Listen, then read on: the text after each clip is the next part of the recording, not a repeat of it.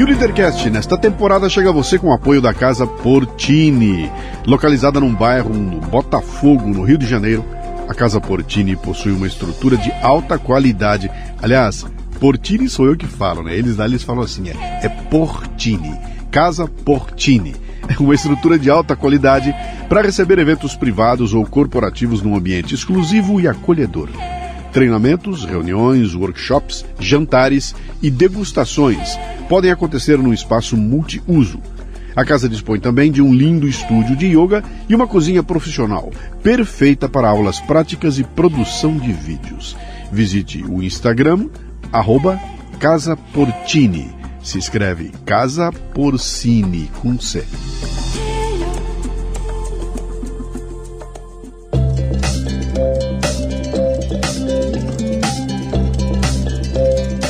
Marca é um conjunto de expectativas, memórias, histórias e relacionamentos. E cabe a você trabalhar para que seus clientes tenham a melhor percepção sobre sua empresa e seus negócios. Bom, eu já sei que com relação aos serviços e produtos você está se garantindo, mas e quanto às memórias e relacionamentos? É aí que a Gráfica Viena pode ajudar, com uma seleção de brindes que deixarão sua marca evidente na memória de seus clientes. São agendas, planners, cadernos, cadernetas e muito mais. Brindes originais e personalizados ou um projeto exclusivo, na medida de sua necessidade.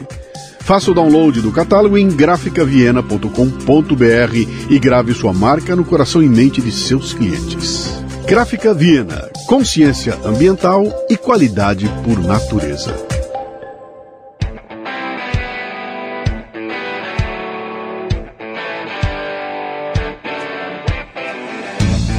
Bom dia, boa tarde, boa noite, bem-vindo, bem-vinda a mais um Leadercast, o podcast que trata de liderança e empreendedorismo com gente que faz acontecer.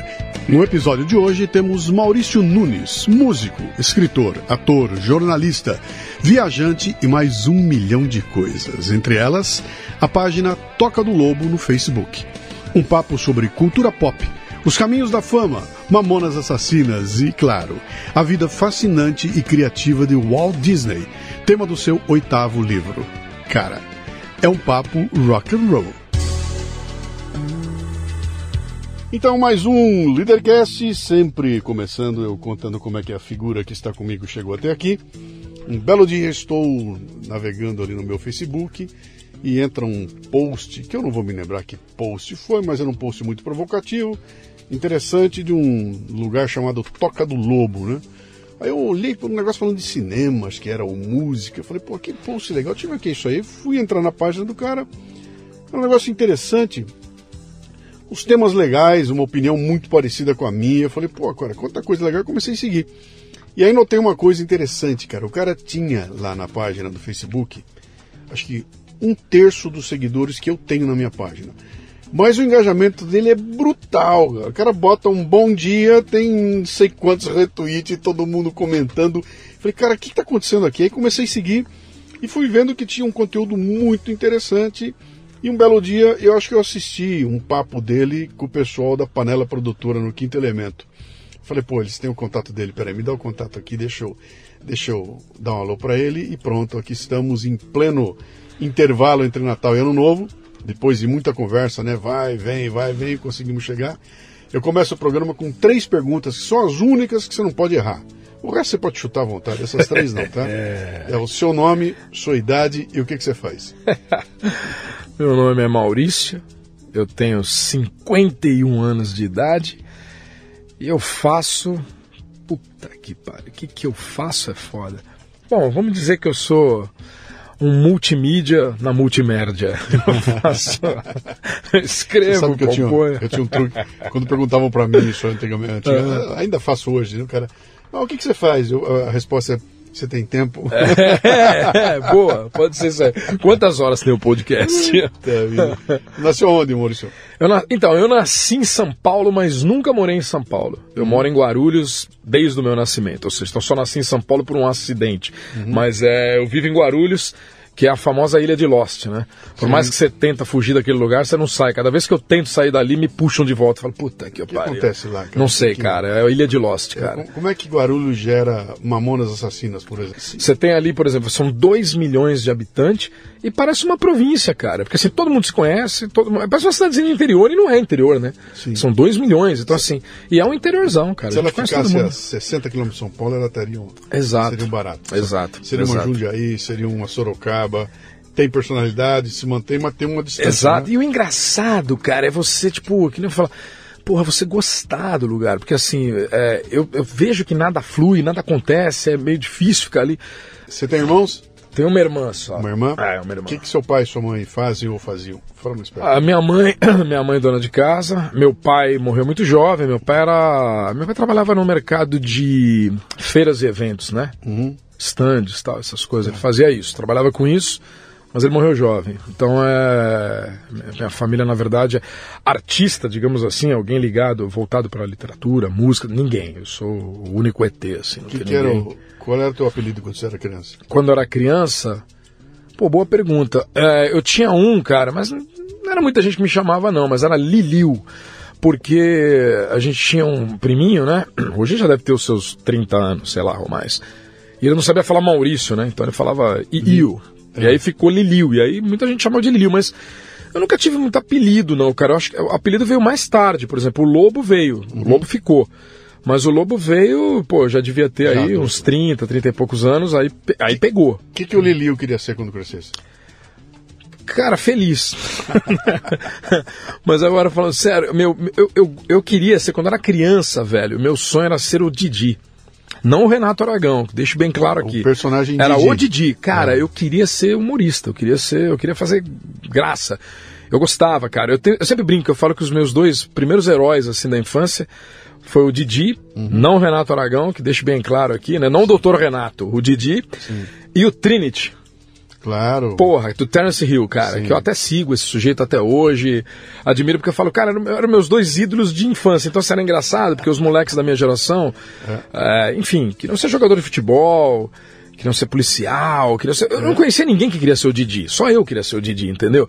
E o, e o, e o Trinity idem, né, porque eu achava, porra, cara, era a figura do herói, assim, era o meu herói Marvel, Era, né, coisa- era, era- era uma coisa completamente escrachada. Meu nome é Trinity. Ele e o Bud Spencer. Pô, era do né? caralho, velho. Mário Fazendo- Sé- vulgo Mário Sérgio Cotelo, né? Fazendo. Pra quem. A, a moçada que. Ó, preparem-se aí, porque o que vai rolar de referência aqui, a maioria de quem tá ouvindo a gente não vai ter, tá? E não é por culpa sua, não. Se você for muito jovem, isso passou batido, né? Ouve Mas- o tio e vai no É YouTube. isso aí. Mas ele está se referindo a, a- é, um, é, um, é, um, é um filme de faroeste italiano completamente escrachado, onde no meio de um, de um universo onde o faroeste do homem macho, aquela coisa toda dos americanos, John Wayne, aquela coisa toda, de repente surge um faroeste italiano com dois personagens, o Trinity absolutamente caricato, né? um, um- um loiro de olho claro, pele ultra bronzeada, Bronzeada, né? meio suja até, né? Sujo, de, de- porque eles viviam no sujo. meio do, do, do- do deserto, então Todo assim, as sujo. roupas sujas, a cara suja. E ele tem habilidade com a arma tudo, e aí é só pastelão, né, cara? Mas é, é- é um escracho só. E foi surpreendente. Aquilo fez um sucesso. É que o legal é que Brutal. assim, ele é, ele, é, ele é uma visão muito próxima, cara, do, do Clint Eastwood, né? Nos filmes do Sérgio Leone e tal, Sim. que é do outsider, isso que eu gostava dele. Eu sempre gostei desse lado do outsider, o cara, tipo, solitário, que, tipo, anda meio, vai na contramão da, da, da- da sociedade em que ele vive. Então, então o Clint era isso, né? Os nos filmes do Leone, na trilogia dos dólares. E o, o- perdão, o Clint e o Trinity. Porra, é isso, mas com esse jeito divertido, engraçado. Ele era bom de briga, né? Então o legal era isso, era um cara, era um herói justo, extremamente justo, bom de briga, falava pouco, né? Porque ele, ele quase não falava no filme, né? Era, era quase que um Chaplin, assim, tipo, ele era, era, era, um- era uma mistura, aí ah, uma boa definição, uma mistura do Chaplin com o Homem Sem Nome lá do, do Clint Eastwood, entendeu? Você junta as duas coisas e fala, cara, é o Trinity, deu Pra ele. vocês terem uma ideia, o filme abre com. Ele vem um cavalo andando no deserto, puxando uma. Sim. Uma, uma maca, né? E ele não tá em cima do cavalo, ele tá sentado na, Na maca, maca. dormindo, e o revólver dele vem sendo arrastado na. Areia, cara. E uma ótima referência pra galera também. E a trilha sonora Pô. desse filme, Ennio Morricone. Ennio Morricone, já falou tudo, né? Cara? Sensacional, velho. Sensacional. Mas, sei lá como eu não for parar no Trinity, mas vai ser a festa. Você perguntou, foi meu, meu herói. Mas né? você queria, eu queria ser o Trinity, eu queria ser o. O, o Didi Mocó. O Didi. Mas você não tinha nenhuma expectativa, né? De, ah, vou crescer para ser. Não, nunca tive. Engenheiro, não. alguma coisa assim, nada disso, né? Talvez seja um grande erro da minha parte, mas nunca tive, velho. Nunca tive pretensões. E, e não teve pretensão, é, pressão da família também? Ah, Ou claro, não? sempre teve. Vai né? estudar, vai fazer. Claro, claro. Você foi fazer alguma faculdade, alguma coisa assim? Não, eu não, eu não tenho nada, cara. Não tenho diploma nenhum. Eu entrei na faculdade, entrei muito cedo, né? Porque eu terminei. Eu entrei cedo na primeira série, né? Eu fiz a primeira série do, do, do, do primário lá, eu fiz com seis anos de idade. Então eu terminei o, o, o colegial muito jovem, né? Eu tinha 16 anos. Uhum. Então eu entrei na faculdade muito novinho. E eu errei o curso, assim. Errei que, que, que eu, cara, eu, eu, fiz administração. Não durei nada, cara. Foi seis meses e eu saí. Aí fui embora. Eu trabalhava numa empresa, tipo, grande e tal, e, e tava bem. Eu falei, ah, eu não, não quero estudar, eu quero seguir aqui. E aí, se os caras da empresa quiserem, de repente, que eu faça uma faculdade, eu faço, mas Caso contrário, eu vou seguir outro rumo. Só que assim, eu sempre fui. Eu já, já tinha banda, já fazia teatro desde garoto, então, assim, então eu sempre tive essa, essa visão, né? Uhum. E aí é lógico que é ruim, né? Crianças, não façam isso. O tio está aqui dando a dica para vocês. Façam uma faculdade, por favor, façam. Mas eu acabei optando, infelizmente, em não fazer nenhuma. Então, você, você é contemporâneo dos Mamonas? Eu sou amigo dos Mamonas. O Dinho é um dos meus melhores amigos. É amigo pessoal. Sim. Você, você viu claro. aquilo sendo construído? Cara, eu vi construir porque a minha banda chamava-se Pena Máxima. Os nossos shows, a primeira banda que eu tive de repertório próprio e tal, quem abria os nossos shows era o Utopia. Uhum. Então, tipo, a gente que meio que abriu o palco pros caras, Sim. né? Então eles abriam shows pra gente, então a gente era muito amigo.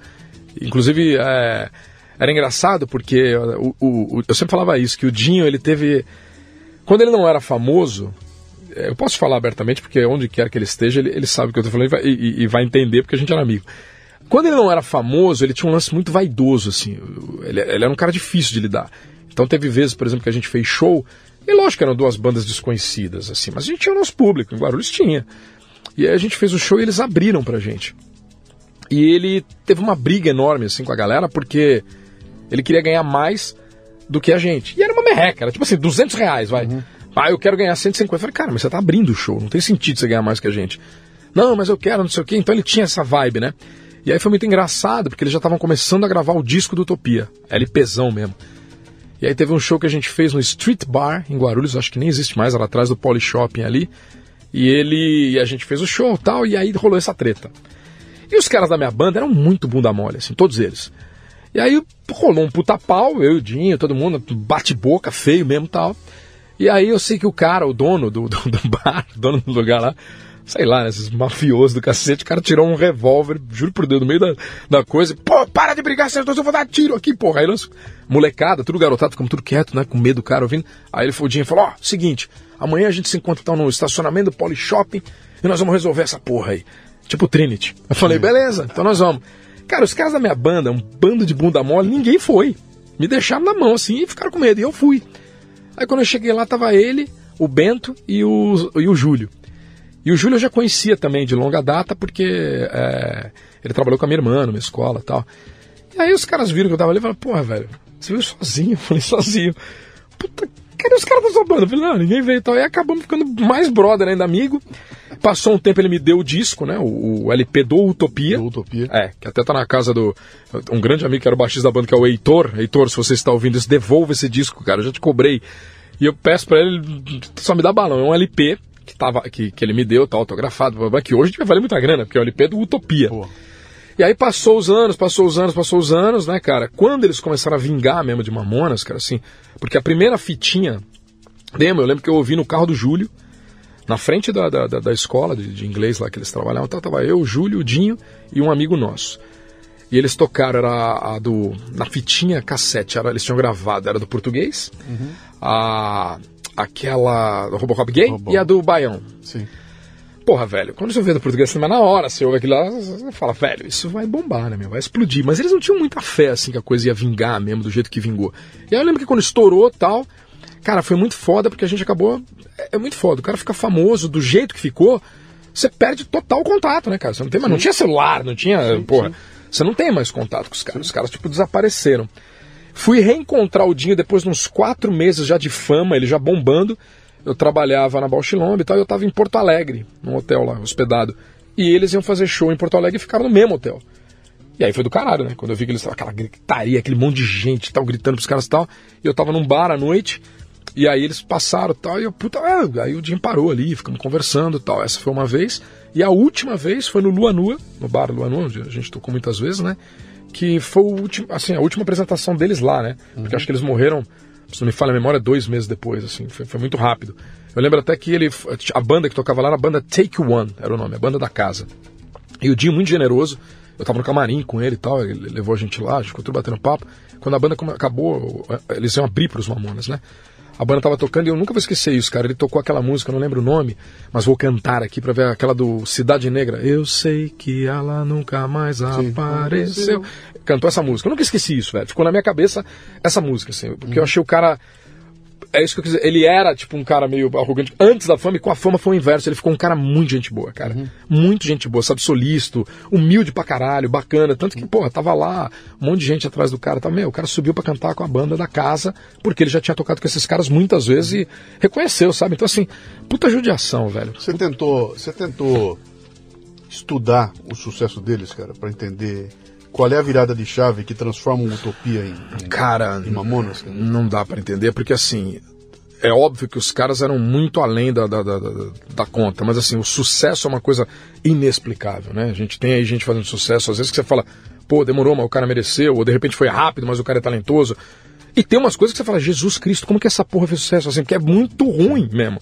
E eles não, eles tinham muita qualidade, eram excelentes músicos. Cara, o Samuel, bicho, que era o baixista, e o Bento. E o, é, e o Bento. O Bento. Cara, eles eram muito fodidos, cara. Mas assim, muito. O Serjão na batera, uhum. beleza, era um bom batera, mas não era um puta batera, entendeu? Mas era bom, óbvio. E o Júlio compunha, né? Tava ali porque fazia músicas, né? Uhum. Mas não era, evidentemente, que não era um tecladista, não era, não era um puta músico. O Dinho showman. Mas assim, cara, eles tinham esse lance de ser muito, mas muito foda tocando música. Eu lembro que eles tocavam, pra você ter uma ideia, quando eu tinha Utopia, os caras tocavam YYZ do Rush, cara. Uhum. Meu, a, cara, a, era do caralho, velho. A, a cozinha. Fudida. a guitarra e o baixo do, do, do, dos discos deles é um negócio Não, era sensacional. E, e, aí eu acho que teve uma sacada muito grande também, muito boa, vale reconhecer, obviamente, do Bonadil, né, cara? Porque Sim. o Bonadio apostou nos casos do Bonadio hoje, tudo bem, é um cara grande, poderoso, todo mundo baba, não sei o quê, quer, sonha. Mas, cara, o Bonadio na época dos Mamonas, ele mesmo reconhece isso. Ele, ele tinha um estúdio na Cantareira e não era ninguém, não era um cara conhecido. E ralou, velho. É um cara que merece muito chegar onde ele chegou, porque assim, porra, meu, é difícil pegar uma banda e ir atrás, sabe, porra, totalmente, falar, não, vai vingar. E o cara foi, Sim. tomou não pra caramba e continuou. Então, assim, eu acho que é o que a gente tava falando antes.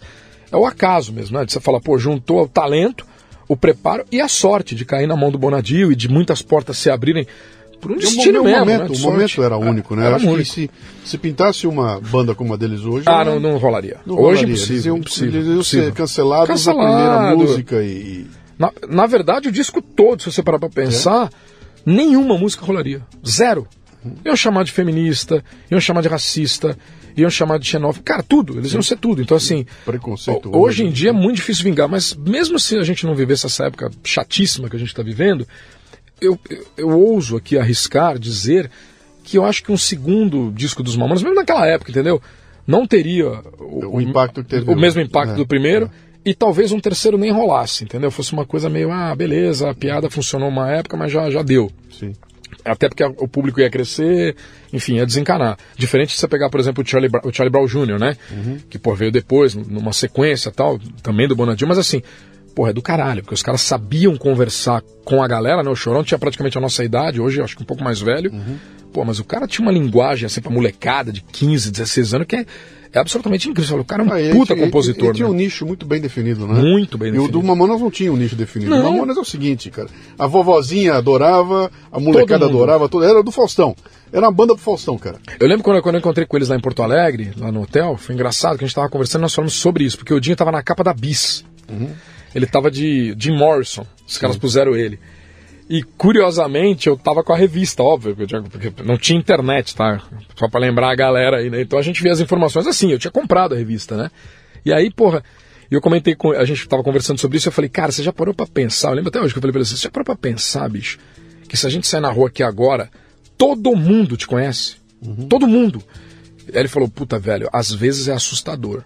Aí o Júlio contou uma história que foi até interessante, que ele falou que eles tinham uma Mitsubishi, eles tinham comprado acho que os dois, né? O Dinho comprou um e o, e o Júlio também uma Mitsubishi Eclipse, que era o carro do momento. E ele falou que uma vez ele estava na Dutra e um carro dando um puta farol para ele e tal, e, e atrás e atrás, e ele chutando o pé, meu, com medo, e o cara atrás, atrás, atrás. Pô, e ele entrou em Guarulhos, né? Pô, quando ele entrou ali, o carro tal atrás, meu, parou no farol, ele falou, fudeu, cara, porque você tem a quarto centenário ali, não dá para passar, né? Cruzamento perigoso. Aí quando ele parou, os caras desceram, ele falou, meu, me deu muito medo, cara. achei que era assalto, qualquer coisa. Cara, pedi autógrafo.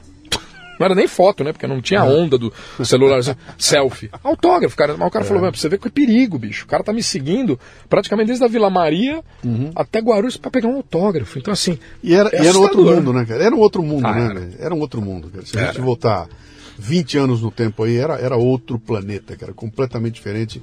A velocidade com que as coisas mudaram foi um e, e, foi meio que imperceptível, né? Exato. Não, não, teve um momento assim que você fala, cara, a partir dali. Não, foi uma virada meio.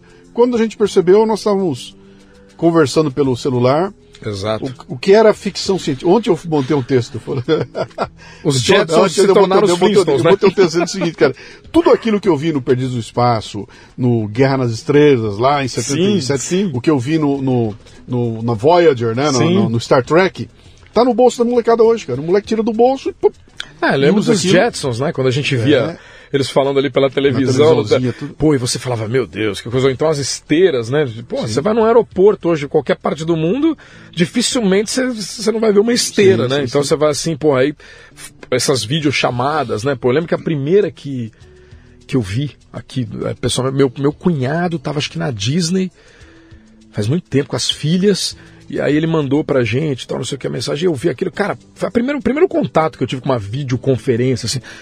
Era muito sinistro. Eu falei, cara, o cara tá lá e a gente tá batendo papo. É muito louco isso, é, né, cara? É, é, é o que você é. falou, é, foi imperceptível. Quando a gente foi ver, a gente já tava na sala dos Jetsons, já falou, é. puta, cara, deixamos de ser Flintstones. Mas você, você lá então, você tá lá na contemporânea dos meninos da.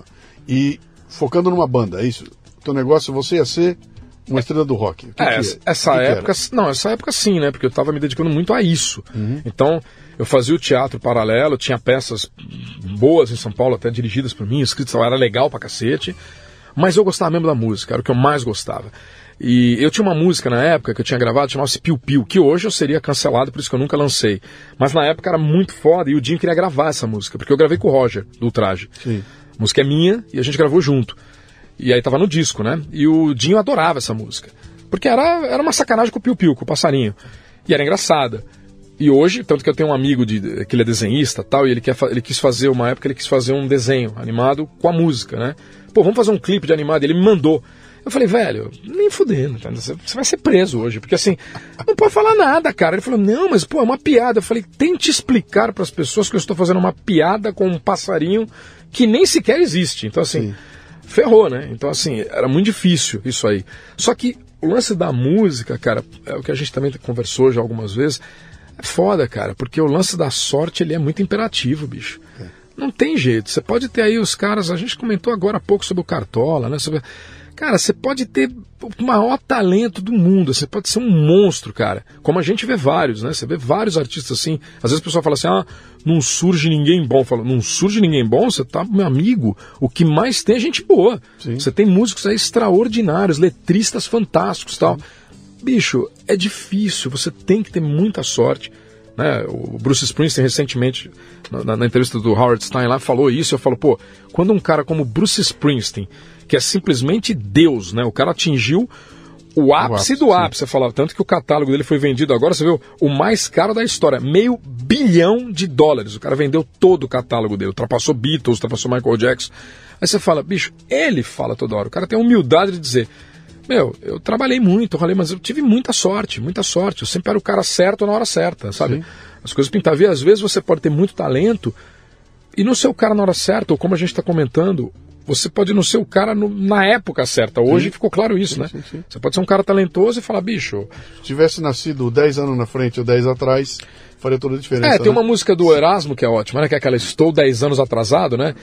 Que, eu, que eu, eu estou 10 anos atrasado. Aí quando eu conheci ele, né? Eu tive o prazer de conhecer o Erasmo, eu até brinquei que eu falei isso pra ele, né? Que eu falei, pô, tem uma música sua que eu tenho muita vontade de gravar tal. Aí eu falei.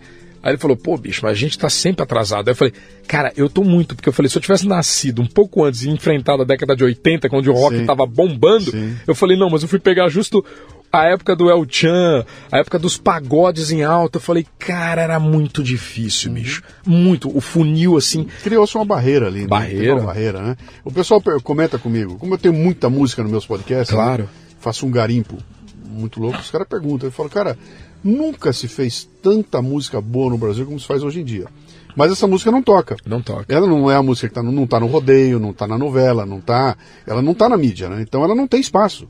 E aí você vê caras fabulosos Que não consegue. que não vão, não vão vingar nunca, né? Eu gravei um disco é, autoral e, e solo, né? Sem a banda tal. Gravei um disco solo tal, e pra mim é meu melhor trabalho, assim, sabe? São músicas que, que eu realmente gosto muito mesmo, assim. Bem diferente do que eu fazia com a banda. Não tem nada de humor, é uma outra história. E aí eu convidei algumas pessoas, né? O Fábio Assunção cantou comigo uma das faixas. O, o Carline, guitarrista, né? Lendário.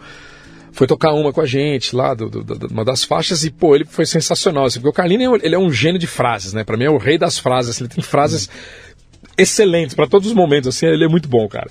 Tanto que uma vez ele, falou, ele mandou uma que eu nunca esqueci da que era boa, que ele falou que, que ele tinha nascido, ele falou, porra, cara, eu nasci, eu nasci no país errado, cara. Porque o Carlinhos, se ele tivesse morado fora, ele seria, um puta que pariu, né? Slash, cacete. Ele falou assim, porra, eu nasci no país errado, pra você ter uma ideia. Ele falou, eu acho que a cegonha tava me levando pra Inglaterra, mas ela parou pra dar uma mijadinha, acabou me esquecendo e foi embora. Fiquei eu aqui, né? Ficou aqui. Quando ele foi gravar com a gente, ele ouviu assim, porra, e a gente tá falando simplesmente do cara que. O único solo brasileiro na lista dos 100 maiores solos da história do Rolling Stone é dele, né? Do Ovelha Negra. Então ele virou e falou assim: ele falou, cara, essa música é muito boa, velho. É muito boa, mas eu lamento. Nunca vai fazer sucesso. Não vai cara, acontecer nada. Porque é boa. Ele falou, não vai, é muito boa. Ele falou, Maurício, você tem que fazer umas coisas pior, velho. Faz umas músicas mais ruins, cara. Isso Uhum. vinga.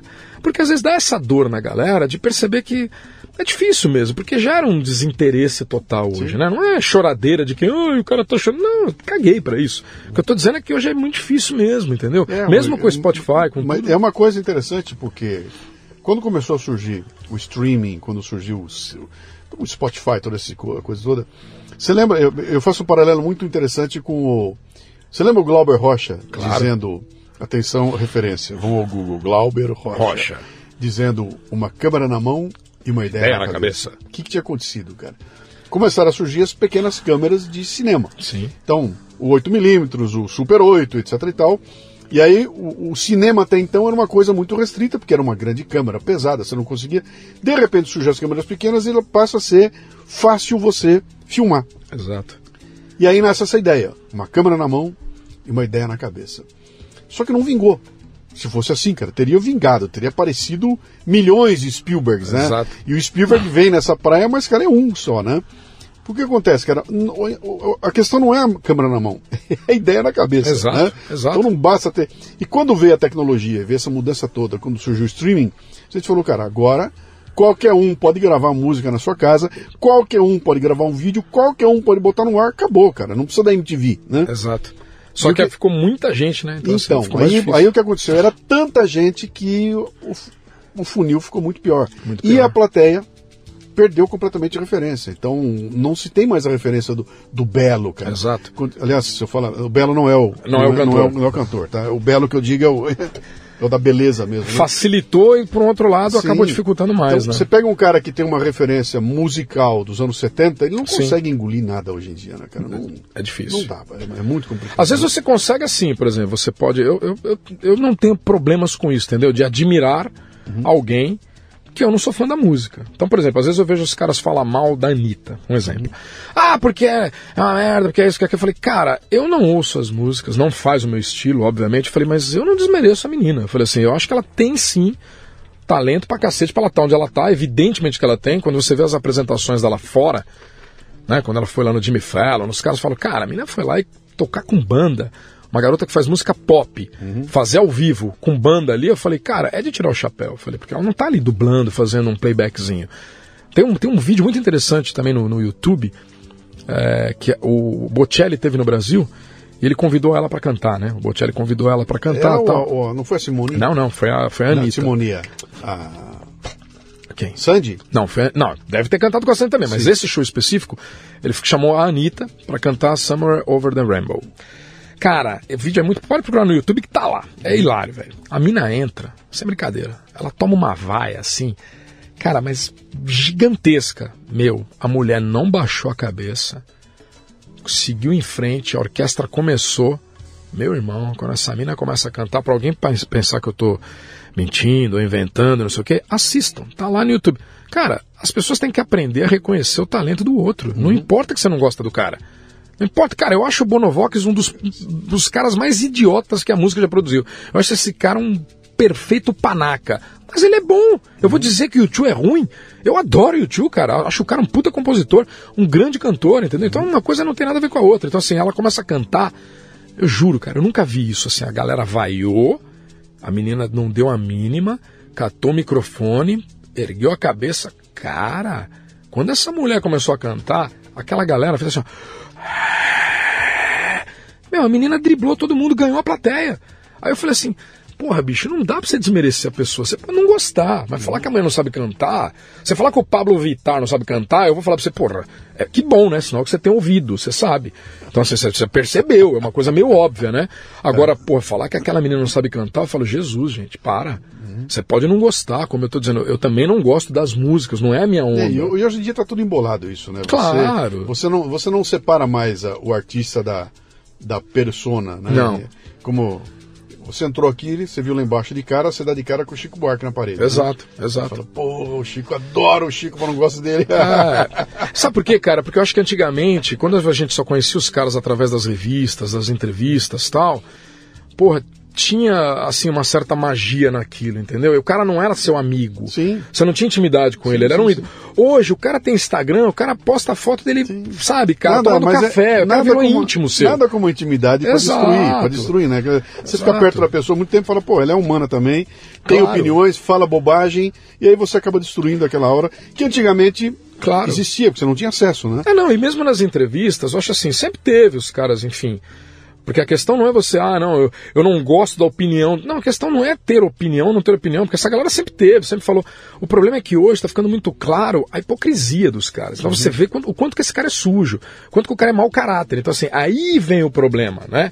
É você virar e falar, pô, vai, sei lá, o Bonovox fica toda hora fazendo discursinho, toda hora fazendo não sei o quê, aí a empresa dele é processada, a ONG dele lá, entendeu? Foi processado por assédio. Aí você fala assim, pô, mas ele não é o cara legal, ele não é o santo, o cara fica pregando virtudes o dia inteiro. Então, assim, isso é chato. Diferente, por exemplo, você pega, volto a citar ele, vai, você pega o Bruce Springsteen. Ah, mas ele é de esquerda. Ah, mas ele é não sei o quê. Cara, foda-se. O interessante é que o cara tem a mentalidade dele. Todo mundo tem direito de ser direita, esquerda, centro, porra nenhuma. Cada um tem o direito de ser.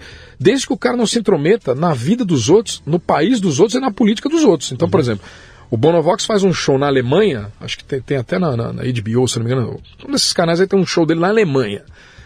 Porra, velho, começa um puta show, legal pra caramba. Terceira música, o cara para pra falar do Bolsonaro e aí, cara, qual é o sentido? Sabe assim, tipo, eu tive na Alemanha agora, fiquei 20 dias lá. Tem gente na Alemanha que nunca ouviu falar do Bolsonaro e não quer nem saber quem ele é, porque não tem interesse. Fala, cara, eu, eu não tô interessado quem é o presidente do Brasil. Então, assim, qual é o sentido do cara parar um show pra fazer um discurso na Pra Alemanha? dizer como é que você tem que viver sua vida. É, É o mesmo problema. chata, Qual é o cara. sentido de uma, de uma indústria de perfumes dizer pra você como é que você tem que viver a sua vida? Exato. Qual é o sentido do marketing de um banco ter que dizer pra você que você tem que viver a vida assim, assado? Ou pior, né? Ou de repente o marketing de uma televisão, ao invés de falar das coisas que a televisão que ele está lançando tem, não, ele fica falando de como você tem que viver. Fala, eu não quero saber, eu quero saber o que, que tem na porra dessa televisão, porque eu quero comprar a televisão. Você pode me dizer o que, que ela tem? Então, assim, isso que eu quero saber. O Bruce, eu tive a oportunidade de conhecê-lo aqui. Eu sou muito, muito fã e, porra, pra mim foi uma honra. Você conheceu ele Conhecer ele pessoalmente? aqui, conheci pessoalmente. Puta cara.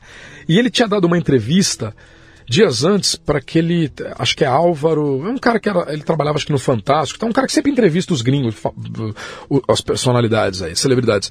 E aí eu lembro que tava naquela, acho que, sei, acho que era a Dilma que tava no poder e tava aquela história de vai cair, não vai cair. Eu lembro que o cara perguntou para ele: "Pô, você que é um cara de esquerda, o que, que você acha?" Cara, a resposta dele para mim foi a melhor e a que todo artista devia dar. Eu não costumo dar opiniões sobre um país que eu desconheço. Puta, acabou, velho. Matou, não interessa se ele é esquerda ou direita. Eu não moro no Brasil. Eu não sei o que está acontecendo. Por que, que, as pessoas têm medo de assumir a sua própria ignorância? Falar, cara, eu não sei o que está acontecendo hoje na Alemanha. Eu não sei. Pô, ah, mas tem que tirar a Anja. Velho, se eles acham que tem que tirar, é problema deles. Eu não faço a menor ideia. E eu, teve um outro cara que entrevistou o Bon Jovi, que também é um cara é, conhecidamente de esquerda tal, e aí ele falou, o, o, cara ficou, acho que foi o Bial, ficou cutucando, cutucando ele para falar de política, ele sempre se esquiva. Com razão. Aí o cara ficou cutucando, cutucando, ele falou, cara, eu sou um artista, eu trabalho com todos os públicos, eu canto para todo tipo de pessoa, todo tipo de coisa. Eu, falo, eu não quero entrar nessa seara. Me, isso, essas opiniões, elas são muito pessoais. Eu tenho a minha e eu guardo para mim. Pô, que lindo. Ele não é obrigado a falar. Entendeu? Você não é obrigado a ir lá e falar, não, eu acho que é querer saber de tudo, sabe? Puta, o cara vai falar da. Não, porque tá na guerra na Ucrânia, o cara vai lá dar uma opinião. Fala, cara, você mora lá, você realmente sabe o que está acontecendo? Uhum cara não sabe nada, mas, mas não, é, mas quer ir lá falar, entendeu? É irresistível, né, cara? É, eu quero mostrar para você que eu sou virtuoso, é isso. cara, que eu sou do bem. Que eu sou bonzinho. Eu, é. é igual, eu sou tipo espermicida, né? O rapper espermicida que, pô, eu sou legal pra caramba, entendeu? Eu sou anti-capitalismo, mas é o seguinte, eu moro numa mansão com empregados, eu tenho terno de fino, de, de, e, de corte. E, e, e, o que, e o que, que tem a ver com isso? Por que, que o cara de esquerda não pode ter? Claro que Por que, pode. um comunista não pode ter um iPhone? É óbvio que ele pode. Por que, que não pode ter? Qualquer pessoa pode ter, desde que você não seja hipócrita é. de falar contra isso, né? O é. problema é esse, é o cara ficar pregando virtudes, pregando coisas e falar, pô, velho, você também faz, bicho. Então você não pode ficar falando, entendeu? Você pode fazer a crítica se você for grande o suficiente para falar, eu vivo sem isso. Mas aí vamos lá, a banda o, o, o, cenário do rock, o cenário da banda, etc e tal, anos 90 devia ser, né? Anos 90. Não, não, não rola. Não, não rolou e assim, é, eu tive acho que a única vez que eu tive uma. Eu, eu, eu, consegui bastante coisa, né, cara? Por exemplo, pô, sei lá, vai.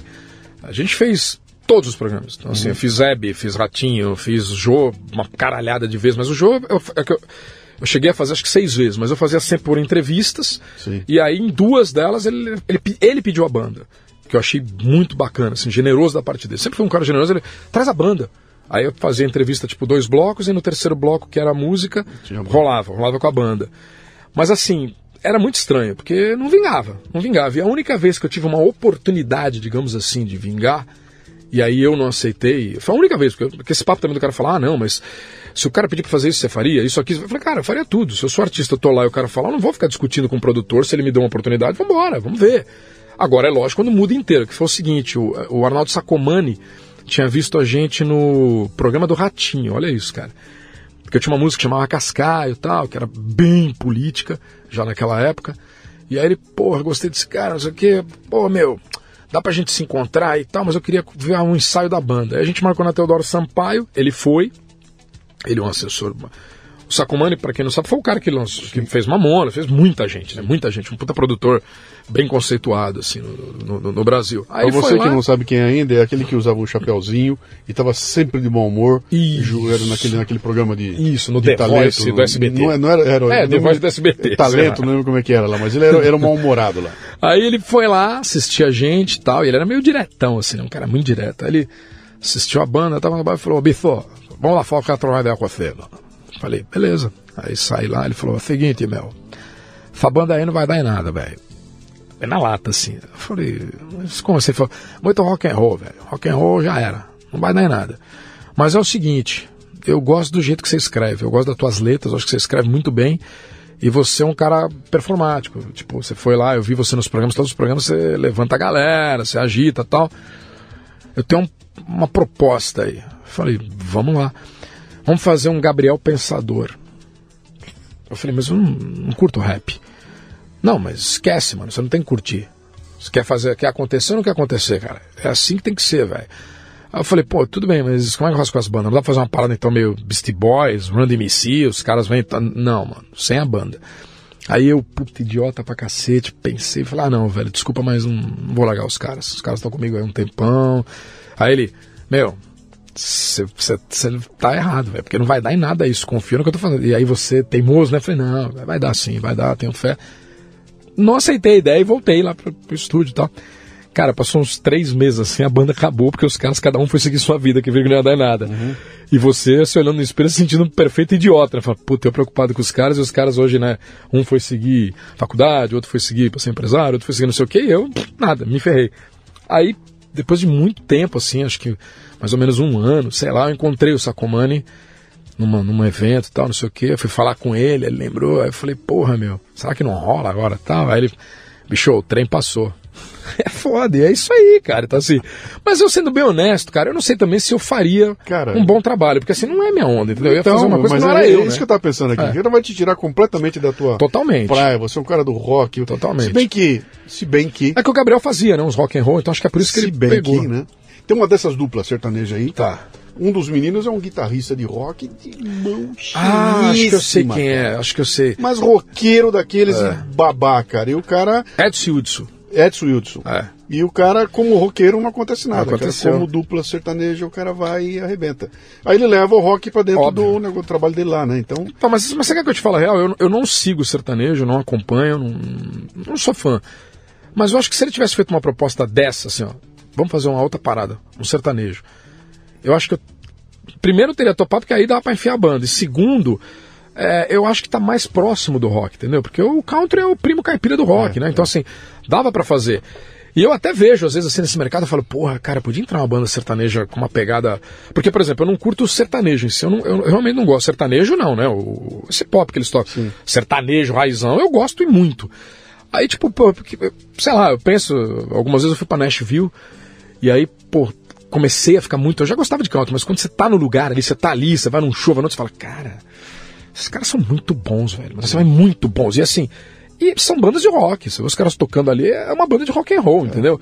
Então, assim, eu até encarava, era até um negócio de falar, ô, hoje mesmo, se um cara falasse, ô, quer pegar essas músicas, vamos transformar isso aí no. Topava amanhã, fala, topo, vambora. Porque eu acho que tem mercado, tem estilo. Agora, o rap, nada contra, óbvio, é que não é minha praia. Eu realmente não gosto, entendeu? mas quando eu você mistura uh, Aerosmith Com, com, o Aeros- com, com o Run com DMC. Run DMC, É. dá um treco... Não, mas tem muita coisa. É que o Run DMC sempre né? colocou guitarra, né? E assim, eu sempre. Tanto que eu não sou fã de rap, mas, por exemplo, eu tenho todos os álbuns do Beast Boys. É rap, mas é uma outra pegada. É um rap rock and roll mesmo. É meio. É quase o que o, o, o, o Red Hot Chili Peppers fazia no finzinho dos 80, entendeu? No Mother's Milk, aquelas paradas. Então eu falei, pô, isso eu gosto, entendeu? Isso, isso eu acho legal. Acho que tem que ter guitarra. Eu, eu sou apaixonado, eu sou um apaixonado por guitarra. Então eu falei, dá pra enfiar uma guitarra nessa porra? O Gabriel tem uma música muito boa, que é aquela Até Quando. Eu gosto da música, isso que eu falo, cara, é uma paulada. Sim. Porra, porque entra umas puta guitarra pesada. Então eu falei, isso até dava. O que eu não sou muito fã é, tipo, sei lá, rap. O atual, assim, que os caras fazem, eu admiro, acho legal, as pessoas gostam, tal, mas não é minha onda, entendeu? Eu realmente não gosto. Quando você cai na real de que não vai rolar, não, não vai ser com música, não vai ser com banda, não vai ser no rock, como é que é? Um dia você acorda de manhã e fala, pô, vou ter que arrumar um jeito de ganhar minha vida. Como é que foi? Um dia você acorda e fala, é hoje, eu vou me matar. Aí É, você decide. é, aí. você vê um livro do Marco Aurélio e fala, não, acho que o estoicismo é uma boa pra eu começar a seguir, entendeu? Começar a aceitar. Como é que foi esse paradas. momento em que a chave, Ah, ou que cai assim, que você fala, caceta, Demorou. definitivamente demorou. não dá. Não, demorou, demorou, velho. Demorou, quando caiu, puta, demorou muito. Pra falar a verdade, eu acho que eu tava aí com uns 40, 40 e pouco. Demorou muito, muito. Ainda bem que, tipo, né? Não, não, tinha, não tenho filhos, então não tenho uma responsabilidade tão grande, né? Com relação a essa responsabilidade é com relação a, a, mim, né? Só sou eu.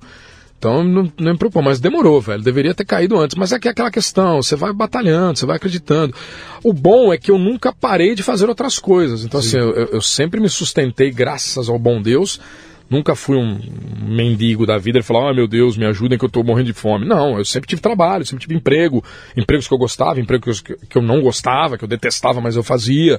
Então, assim, porra, mas a frustração de não rolar, eu não vou mentir, ela é muito triste, ela vai te acompanhar até o último dia da sua vida, isso é óbvio, porque às vezes os caras falam assim, porra, você é um cara que escreve bem pra caralho, seus livros são ótimos, não sei o quê, porra, bababá, mas não era isso que você quer. Eu falei, cara, se eu te falar, você não vai acreditar. Eu nunca pensei em escrever na minha vida, assim, nunca, nunca. Se eu falar pra você, ah, quando era garoto eu pensei, quando era adolescente eu pensei, quando- nunca, nunca. Então, assim, foi um acaso, né? Foi um acaso. Porque o, o lance mesmo, se descesse uma fada azul e falasse, Maurício, você tem um único desejo, um único, qual é? Era a música. Sem nenhuma dúvida, eu falei, música. Quero que aconteça isso. Independente de todas as outras coisas que você falou, mas você já fez cinema, você já fez teatro, você já fez livro, você já fez rádio. É sério que é só. Sim, música. Segunda opção, música. Terceira opção. Aí pode ser outra coisa, mas tudo bem, pelo menos a primeira e a segunda tem que ser a música. Você vive com uma frustração? É óbvio, 24 horas por dia, hum. sem medo de, de falar isso. Lógico que eu vivo. Tem, e tem, Mas não inveja, não bronca, como eu acabei de falar da Anitta, que eu elogiei. Sim, então, sim, assim, sim.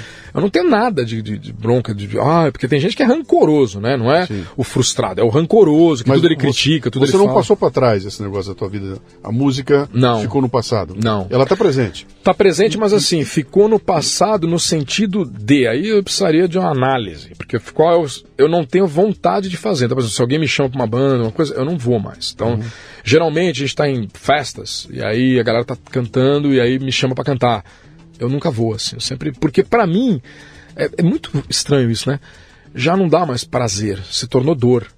Se eu uhum. subo num palco para cantar, por melhor que seja, me dói. Eu entendo. Me dói, não é uma é, não é, não me dá uma alegria.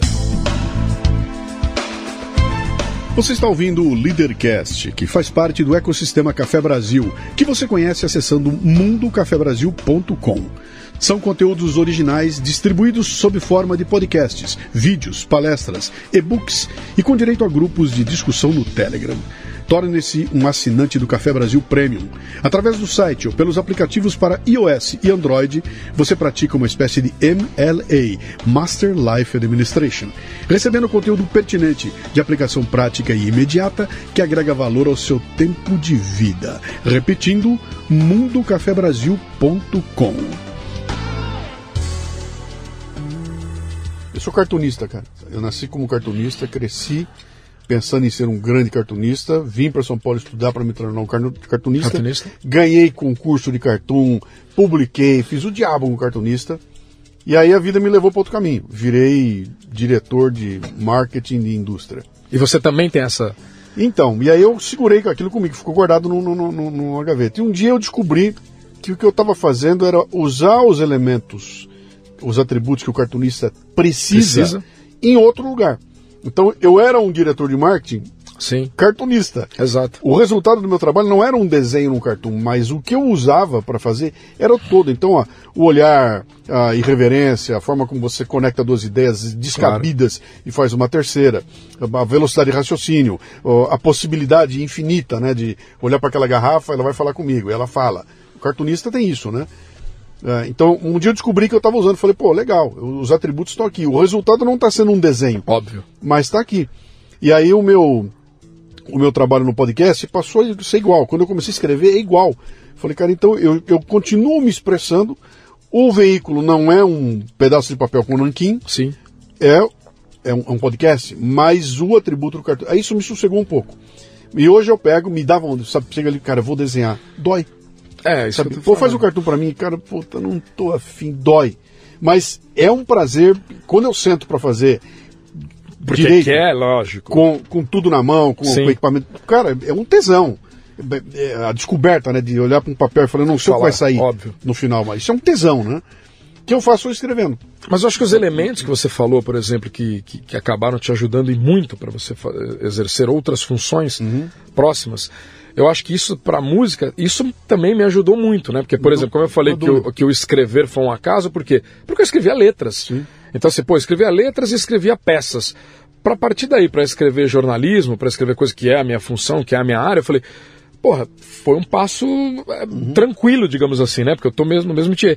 E o lance do ritmo, né? Porque às vezes a pessoa, por exemplo, o cara lê um livro meu, o cara fala, cara, eu adoro porque teus livros a gente devora e não cansa. Eu falei, porque é cara, ritmo, velho. Os caras falam, é, isso é o que eu falo. Eu falo, é o eu, ritmo. Eu, não, eu não escrevo livro, eu escrevo cinema. Exato. O que, que você faz? Cinema.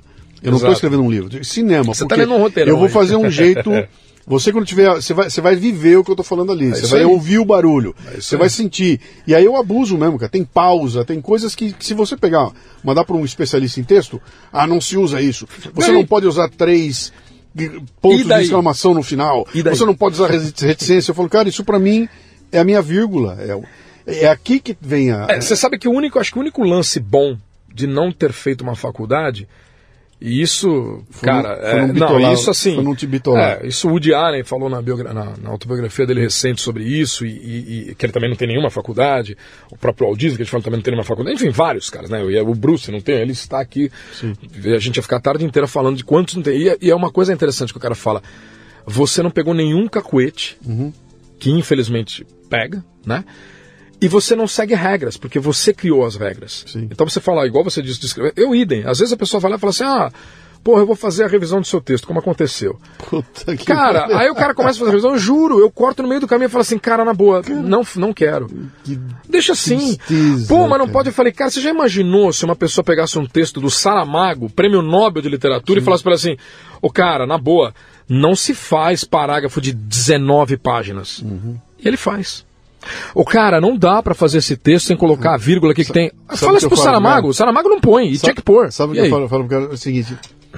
Deixa eu ver seu texto. Se você escrever melhor que eu, É, eu deixo você, você, você- você pode, pode revisar meu texto, mas você tem que escrever melhor que eu.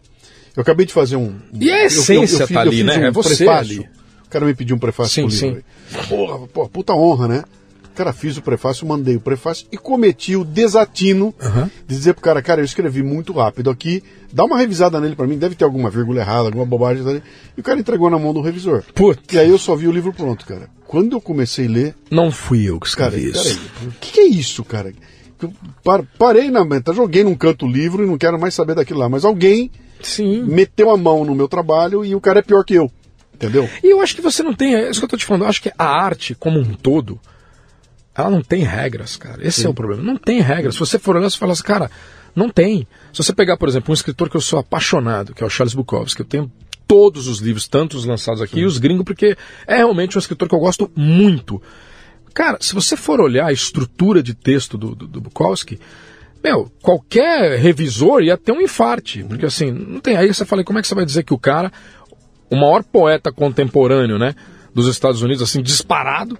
Tipo, cara, e aí você fala assim, tá, então como é que você vai dizer que o Bukowski não sabia escrever? É isso, então? Então ele escreveu errado? E como é que você explica, então, o tamanho de, de- de público imenso que ele teve, inclusive de artistas, né? Bonovox, mesmo, que a gente acabou de citar aqui, já declarou inúmeras vezes que é o escritor favorito dele. John Bon Jovi, idem, o escritor favorito dele, entre outros caras. Então você fala assim, bicho, eu acho que você tem que. A arte, ela, ela não. Quando o cara fala assim, ah, o fulano tem que fazer um diploma, teve que estudar, ter um diploma, é igual no cinema. Quando o cara fala, não, o cara foi lá, estudou cinema, eu falei, bicho, os maiores gênios do cinema que eu conheço, poucos terminaram sequer o colegial. Né? Então você fala assim, não tem a ver, é feeling. É que os, os caras, os caras confundem as coisas, né? E aqui eu vou usar uma. Vou usar um. Vou fazer um paralelo com o futebol, né? Sim. Você pega um cara que nem o Neymar, que tem um talento nato. O cara tem um talento, não Claro. tem jeito, ele tem um talento nato. Mas ele é um mosquitinho, cara, ele é um pernilongo, ele é, ele é fininho, ele é pequenininho, ele é magrinho, ele é tu, tudoinho. Ele vai entrar em campo, ele não vai conseguir performar, cara. Os caras vão quebrar ele em dois segundos. Então, Sim.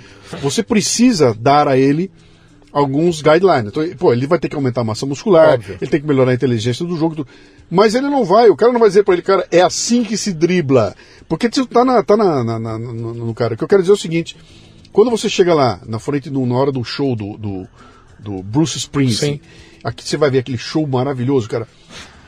Atrás daquilo, para que aquilo aconteça, tem que ter uma ordenação filha da puta. cara. Claro. Tem que ter, tem matemática, tem engenharia, tem E um um isso dá você dois, tem os caras, né? É. tudo montado. Exato. E aí essa coisa toda pronta permite a ele chegar lá Óbvio. e desenvolver a arte dele Óbvio. na boa. É isso aí. Então, essa arte dele não foi contaminada por aquilo. Ou até outro dia eu dei uma entrevista, o cara perguntou pra mim, não, mas então você você eh, sistematiza a tua criação? Eu falei, não, cara, o que eu, que eu coloco são os limites até onde eu posso ir. Lógico. Então, se eu sei que eu tenho um limite técnico para alguma coisa, eu não vou passar dele. Óbvio. Entendeu? É Óbvio. para isso que serve o Óbvio. guideline. Não é para dizer para mim, ô meu, os caras estão tentando fazer agora, Claro. né? Ah, censure isso, não diga isso, não diga aquilo. Não, isso não. Isso aí eu tô podando minha criatividade. Exato. Agora, se você disser para mim o seguinte, olha, o bloco tem 12 minutos, você está me orientando. Eu não posso fazer alguma coisa de 20, porque não vai caber Sim. nos 12. Então, esses guidelines, eles devem até acontecer. Óbvio. Facilita a gente. Para Você isso viu? que eles existem. Pessoal, vê- parece que tem um engenheiro. parece Você entrou uma aqui, coisa. veio visitar meu estúdio, né?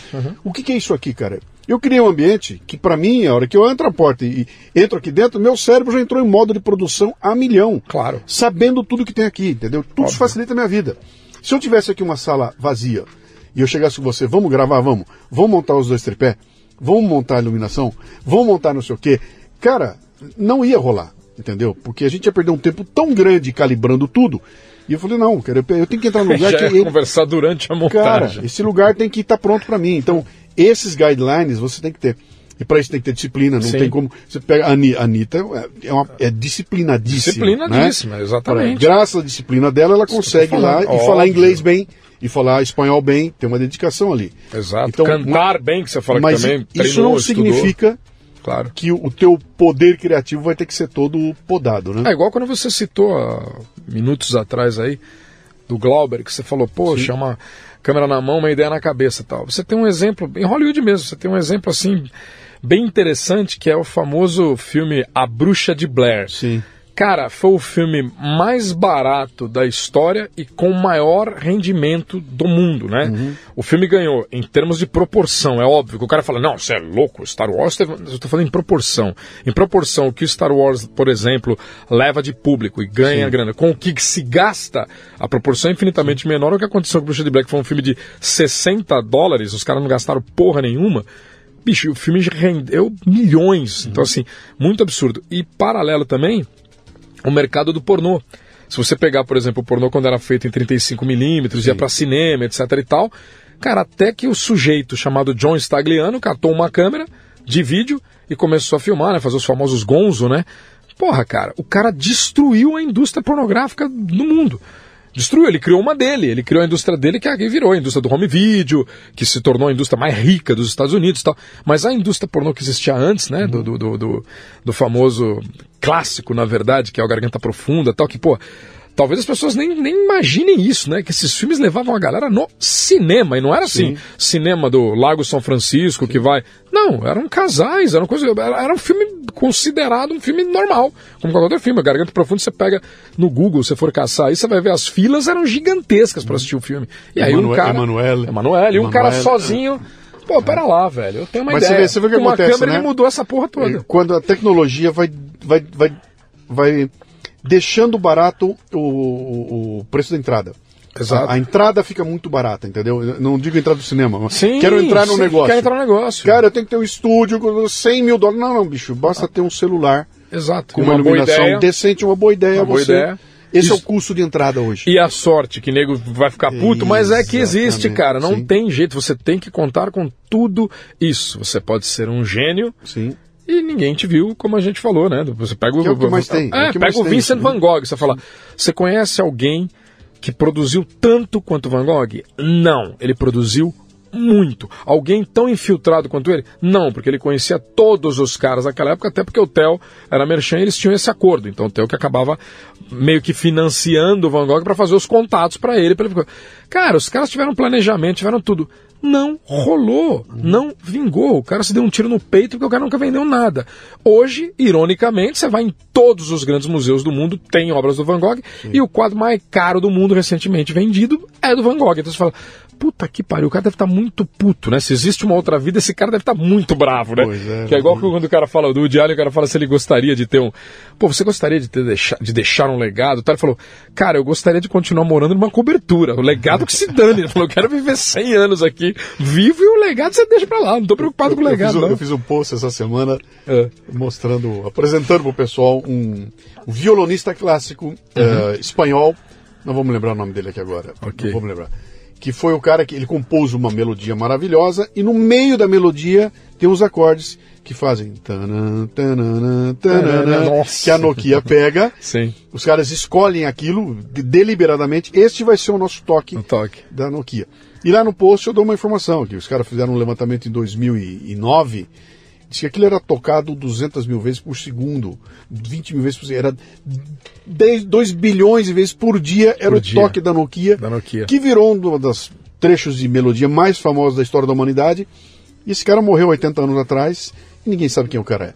Porque Entendeu? o cara pegou ali. É, é, isso que eu tô te falando. Como é que é isso, né? É muito triste, né? De você falar, puta que pariu. De repente você, puta, o cara podia Falando em ficado- referências, então, você, você escreveu alguns livros, você optou por editar por tua conta. Cara, é muito parecido comigo, bicho.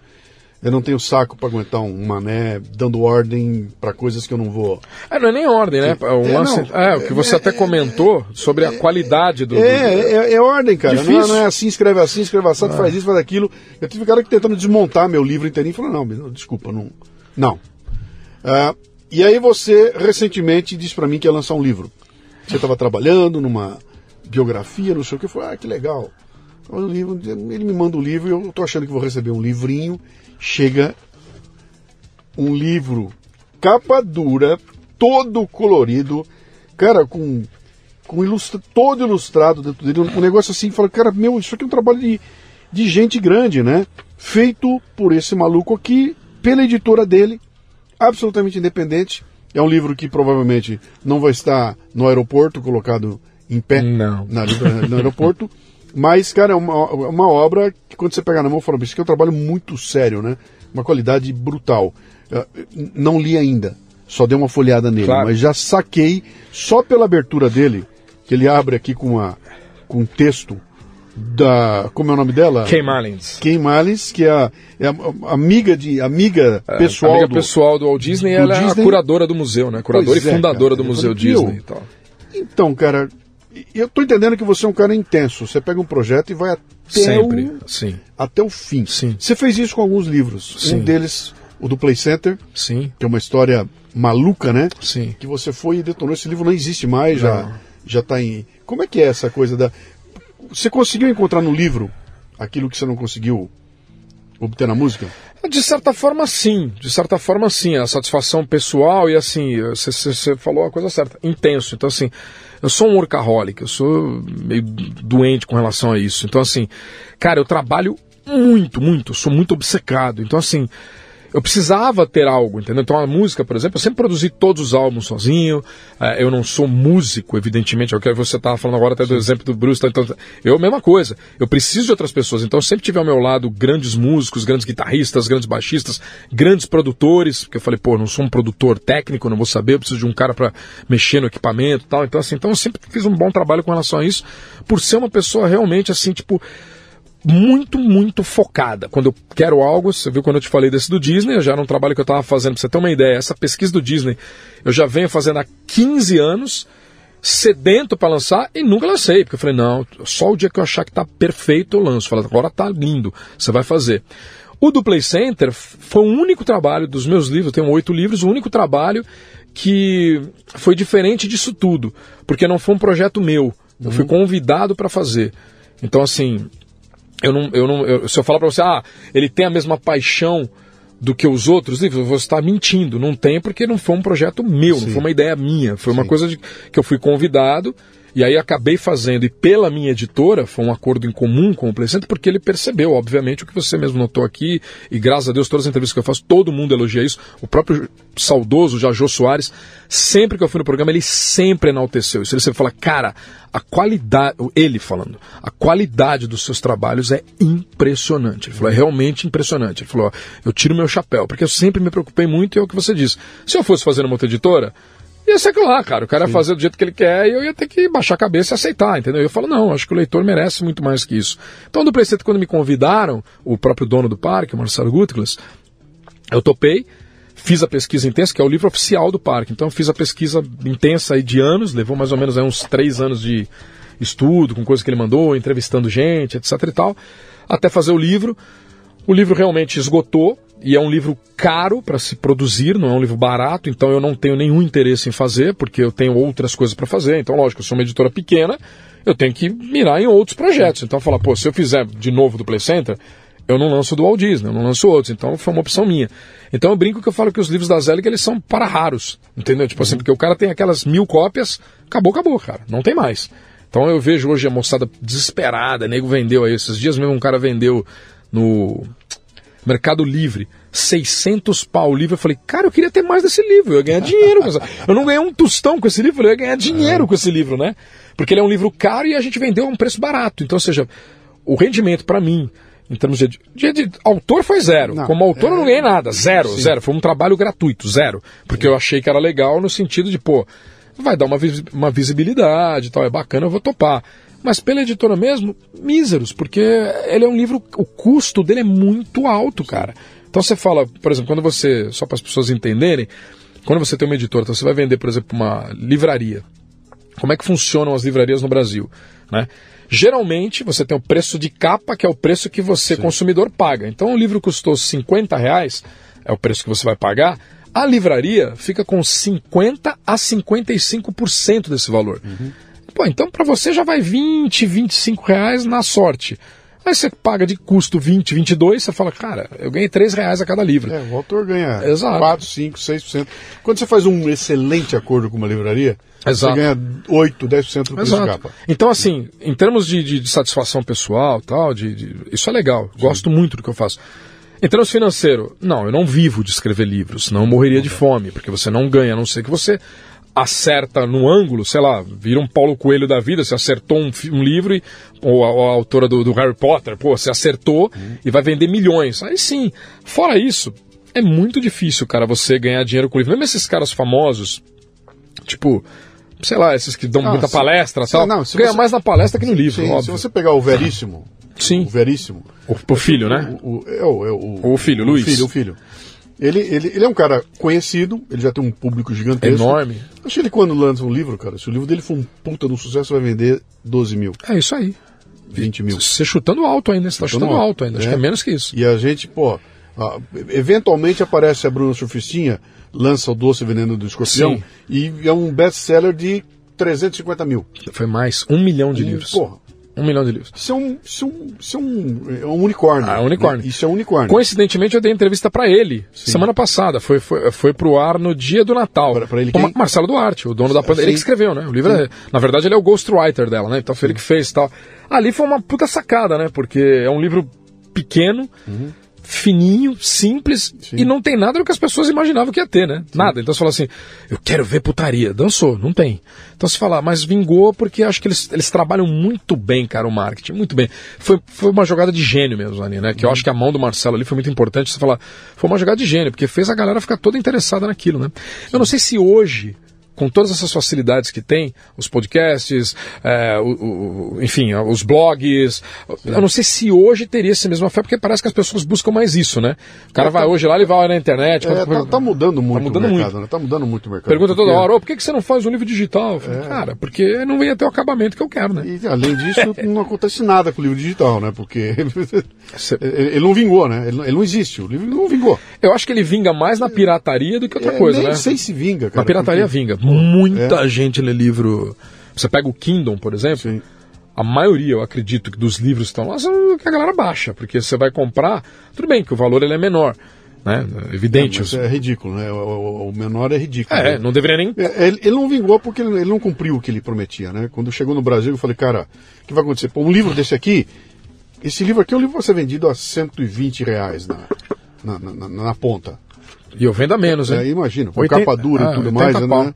Então, mas você precisa fazendo Sim. direto. Você fez direto. Ah, vamos lançar um e-book disso aqui, cara? O e... É. Cara, o e... peraí, então não vai ter capa dura? Exato, não, não vai, vai ter, papel? as- não. não, e- Não vai ter impressão? Não, não, não, Nada. Então você tem que tirar 70% do custo. Claro. E não foi isso que aconteceu. Não, não só o custo, não. Do Play Center, por exemplo, tem gente que pede. Eu falei, cara, o livro inteiro tem fotografias. Inteiro. Sim. Ele é todo com fotografia. Eu falei, eu vou tirar, tipo, tudo bem, não desmerecendo o meu trabalho e o texto em si, Sim. eu tô tirando a cereja do bolo, cara. Eu tô tirando as fotografias que as pessoas querem. É um livro de registro, é um, é um coffee table É, book, você- cara. tem, que tirar, tem que tirar o custo industrial dessa história Exato. toda, né? Então, quando chegou o e-book, você fala, bom, se eu tirar o custo industrial, o que vai acontecer? Vamos voltar naquele teu raciocínio lá. Se 55% do custo fica no canal de distribuição Isso aí. e não existe um livro físico para ser distribuído, É lógico. evidentemente alguma coisa em torno de 35 a 40% devia cair do Já custo. deveria cair. Essa é uma parte. Se 18% do custo é o custo industrial, tinha que cair também.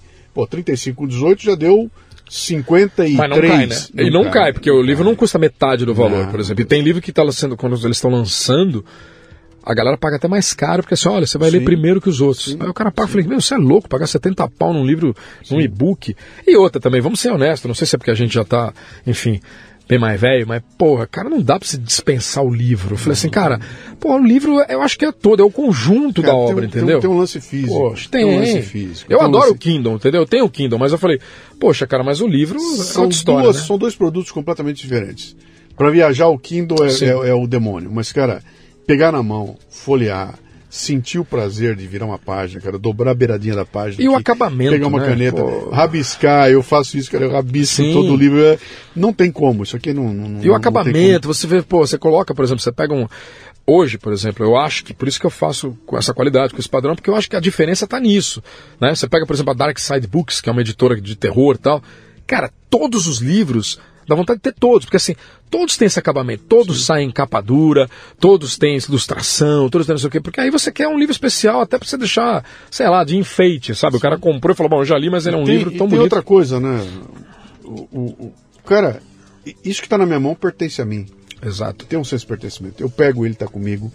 Um pendrive com um livro dentro não é de ninguém, cara. Ninguém. Exato. Não é pertence a ninguém. Isso aqui eu carrego comigo. Eu pago com gosto, cara. Chegou para mim. Então tem um senso desse de, de me pertencer que um byte não é de ninguém. E então... é um pouco um pedaço do autor, né, cara? Você é, tem mesmo, é, e assim, ainda mais no nosso caso que eu falo, é um pedaço e o coração, porque eu fiz tudo, né? Diferente de um editor que você fala, o cara escreveu o texto, e aí você tem uma indústria. Uhum. Fez. Esse aqui você fala, cara, isso foi feito por um único. Sabe o autor que você tá lendo, Sim. o cara que escreveu isso aqui?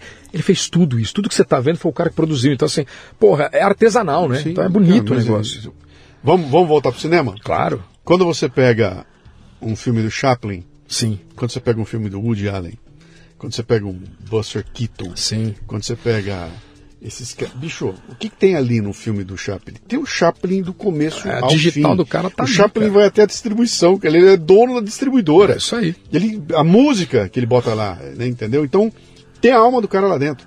E aí o que acontece com isso? Dura 150 anos e você continua dando risada. Exato. Daquele filme, Exato. porque ele tem um. O Woody Allen é a mesma coisa, né? Então o cara tá inteirinho ali. Ou o próprio Disney que a gente tá falando. Então, foi só isso, isso sair. Eu queria, isso eu queria chegar nele, É. né? Por que, por que Disney, cara? Como é que você chegou no Disney? Em todo esse universo de Então, cinema. na verdade, Por que, é- que bate no Disney? Porque, primeiro, é uma paixão infantil, assim, tipo, desde criança eu fui criado com o Walt Disney. Então, tipo, eu sempre fui apaixonado pelo- pelos clássicos, é, pe- pela, pela história dele. Tanto que eu até comento, com o Marcelo eu falei isso, o Duarte e tal. é, eu nunca esqueci que eu- eu- meu pai me deu um livro, um livro de 75, então eu tinha 4 anos de idade. Então foi um dos meus primeiros livros, digamos assim. E é do, do aniversário do Mickey e tal, e aí tem uns trechinhos ali que meu pai lia pra gente e tal, e que falava sobre o Walt Disney. Pouquinho, assim, tipo três páginas falando da história do cara. E eu não sei porquê, desde o começo me encantei com aquela história, assim. Gostei do. Falei, puta, que legal esse senhorzinho, esse, esse tiozinho que conta histórias pra nós. E aí a gente acabou crescendo com aquilo, crescendo tal, e com aquele sonho de um dia, quem sabe, conhecer a Disneylândia, porque hoje, é que nem eu tava falando, não é tão difícil. Lógico que é difícil, porque custa caro, Sim. mas você pode parcelar em 10 vezes. A viagem não é tão difícil quanto era antes. Cara, se a gente tá falando aqui da década de 70, 80, só ia pra Disney, cara, muito rico, bicho. Era só magnata mesmo. Então, assim, a gente nem sonhava. hein? Então falar, puta cara, já pensou como deve ser esse lugar tal? E eu fui já mais velho, já- graças a Deus já trabalhava, já tinha meu dinheiro, eu fui com 26, 27 anos por aí, foi a primeira vez que eu fui. E quando eu cheguei lá, cara, e eu vi exatamente a foto do livro, que é a foto do jardim ali da entrada, porra, aquele, foi uma puta emoção, assim, grande, porque primeiro que foi a primeira vez que eu fui pra fora, nunca tinha saído do Brasil, a primeira vez. Orlando ou Califórnia? Não, eu, a, a primeira foi de Orlando, exato. Foi depois que eu fui para da Califórnia. Que é a, a, a, principal mesmo e é a que estava no livro. No livro não era de Orlando, no livro era da Califórnia. Mas é a mesma coisa, o jardim é parecido e tal. Sim. E aí deu aquela emoção de você falar, puta, cara, eu entrei dentro de um sonho, né? Eu literalmente estou dentro de um sonho, uma coisa que eu sonhei há anos e anos. E aí eu comecei a me dedicar muito, muito, muito para a arte em si, da, como você falou que é cartunista e tal, eu sempre fui muito apaixonado pela arte da animação, do desenho mesmo, porque eu acho aquilo fantástico, assim, para mim é uma coisa de outro mundo aquilo. Eu falo, cara, como que os caras fizeram isso? Você pensar, por exemplo, você pega os clássicos Disney, você fala, bicho, os caras fizeram tudo isso aqui, cara, acetato. com lápis, meu, lápis, tinta e mais nada. Um então você fala assim, acetato, cara, pintando Nada, quadro a quadro. nada. Quando eu vejo, por exemplo, fazendo a pesquisa, né, eu li muitos e muitos, muitos, muitos, muitos livros, né, cara? Foram anos estudando e lendo. E aí todos sempre falam daquela cena da baleia, do monstro, né, do Pinóquio de 1940, que é considerada até hoje por todos os animadores do mundo, assim, tipo, a maior obra-prima da animação. Ninguém bate aquilo. Porque o cara fez aquilo na mão, bicho. É na mão aquela baleia saltando e aquele monte de- água espalhando no meio de um oceano e o barco. Você fala, porra, dá pra você imaginar que os caras fizeram isso na mão, assim, com uma carne, com um lapisinho. Então, tudo isso, cara, me encantou. Então eu fui estudar muito isso- esse tipo de coisa. e queria saber quem era o maestro, né? Então eu falei, porra, cara, a orquestra é fantástica, eu quero saber da, quem, da cabeça de alguém quem é o maestro. saiu isso. Quem é. É. o cara coordenando isso? E era aquele tiozinho que me contava história quando eu era criança. Eu falei, pô, esse cara é sensacional, preciso saber mais sobre ele. E aí eu comecei a estudar muito sobre ele, sobre a vida do cara. Eu quero saber quem é esse cara, onde esse cara nasceu, como esse cara chegou onde ele chegou, o que, que ele errou, o que, que ele acertou tal. E aí foi crescendo, crescendo essa paixão, e um dia, por volta aí, sei lá, devia ter meus 30 e poucos anos, eu falei, porra, cara, um dia eu quero escrever um livro. Eu não tinha escrito nenhum livro ainda, pra você ter uma ideia, nenhum. Eu falei, pô, um dia eu quero escrever um livro sobre esse cara. E ele foi ser o meu oitavo livro. Ou seja, então eu esperei muito para escrever, porque eu falei, não, cara, eu preciso conhecer muito esse cara. Sim. Eu tenho que saber a história real desse cara e o principal, eu preciso ter condições para fazer o que eu sempre sonhava, que era o quê? Eu preciso seguir a trilha desse cara, eu quero saber onde ele nasceu. Então eu fui na casa dele em Chicago, eu entrei na casa, eu fui ver onde esse cara nasceu. Pô, eu quero saber onde esse cara cresceu. Foi Marceline? Vamos para essa cidade, eu quero ver essa cidade. Qual a fazenda que ele morava? Ah, fazenda Disney, fica em Marcelino. Eu quero ir lá nessa fazenda, eu quero conhecer cada canto, cada parque. Pô, ele tem um apartamento dele dentro do Disneyland, sabia disso? Eu falei, sabia, eu quero conhecer, como eu faço para entrar? Como eu faço para ir no estúdio? Ninguém entra naquele estúdio porque o estúdio não é público. Foda-se, eu quero entrar nesse estúdio. Aí fui conhecendo pessoas que foram me abrindo portas e para eu conseguir entrar no estúdio, conhecer onde a magia é feita, sabe? Falar, é aqui que os caras criaram isso tudo, é aqui que eles fazem até hoje isso tudo. Então, assim, quando eu vi que estava pronto, falei, bom, agora eu conheço bastante esse cara. Agora eu acho que eu posso escrever um livro e contar essa história dele. Porém, contando na do jeito que a gente falou aqui antes. Do jeito musical, cara. Sim. Entendeu? Eu não quero fazer uma ópera sobre o Walt Disney, eu quero fazer um blues, cara. Eu quero um blues de três minutos sobre o Walt Disney que eu quero falar, meu Deus, esse E- cara é e- sensacional. E com, e com momentos para você, Exato. para você é, é, improvisar. Exato. É, tem um momento de improvisação. Claro que tem. licença, Tem eu momento de improvisação, tem momento de, de, de emoção. BB King, igual tá na camisa aí, ó. Sim. Eu falei, porra, cara, eu quero fazer um livro assim. E aí, eu acho que, graças a Deus, eu atingi essa semana. Eu dei uma entrevista pra Bruna Torlai, que eu sou apaixonado, assim, a gente é muito amigo, a gente se tornou muito amigo. Já teve sentado aí comigo. Ah, a Bruna, a Bruna é demais. A Bruna, beijão, se você estiver vindo aí. Ela vai ouvir, eu vou mandar pra ela. E a gente é muito amigo, assim, e ela é uma querida, cara. E é uma mulher que teve aqui, então não preciso falar nada, você sabe. De uma inteligência acima da média, da média, da média, né? E eu sempre falo, eu falo, se tem alguém nesse Brasil hoje que entende livros, é a Bruna Torlai, que eu falo que a mulher devora livros, né? Sim, e é.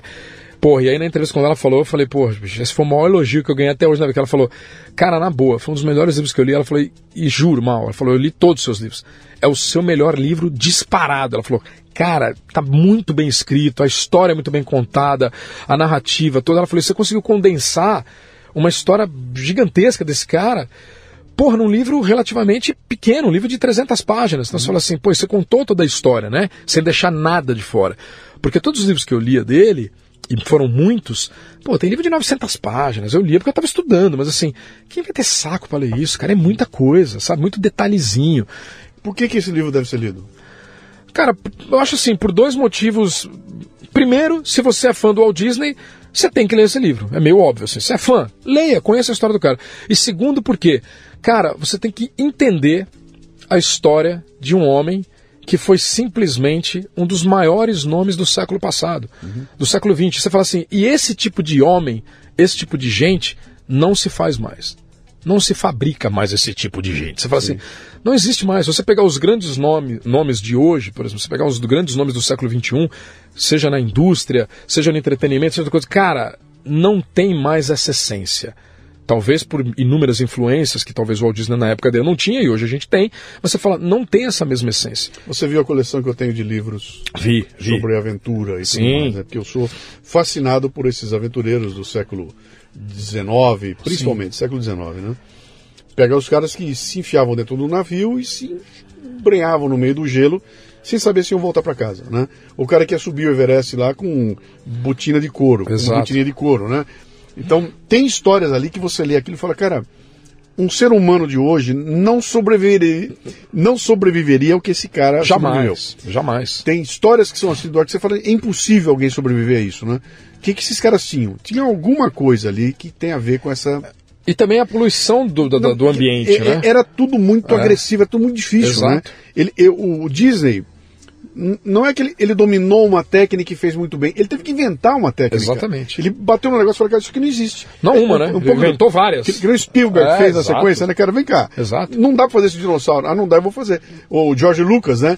Pô, não tem como filmar isso, bom, se não tem, eu invento. E o cara vai e ele tem que criar um caminho para ele poder eh, mostrar. Claro. E o Disney fez isso, cara, Um monte de vezes. De um monte de vezes. baixo, né? assim. Tanto que quando eu, eu dei uma, ah, numa entrevista num podcast, o cara me perguntou. Acho que o cara tava fazendo a comparação do Elon Musk, né? Que ele falou, Sim. pô, mas hoje um nome grande que a gente tem seria o Elon Musk tal, não sei o quê. O Disney, por exemplo, não era tão louco quanto o cara não arriscava. Quanto eu falei, você tá, falei, você tá doido? O Disney arriscava muito mais que ele, né? Porque os caras, pô, ele tira dinheiro de uma e põe na outra e pode quebrar. Eu falei, cara, mas o Disney fez isso inúmeras vezes. Ele já era um cara rico, quase perdeu tudo e teve que penhorar a casa que ele morava para fazer projetos que ele fazia. Então, assim, o interessante é que ele sempre foi também um self-made man, igual a gente, cara. Sim. Ele acredita naquela coisa e ele faz sozinho. Não importa se alguém vai entrar com ele, não vai entrar. Ele pôs na cabeça e falou: não, eu vou fazer. Então, assim, poxa, eu quero agora começar a colocar desenho, cara. Pô, precisa ter som sincronizado. Eu vou fazer um mic assobiar. Meu, ninguém faz isso, velho. Não inventa moda. Não existe isso. Ninguém vai, não, mas eu quero. Pô, aí o cara vai e faz. Oh, ele conseguiu.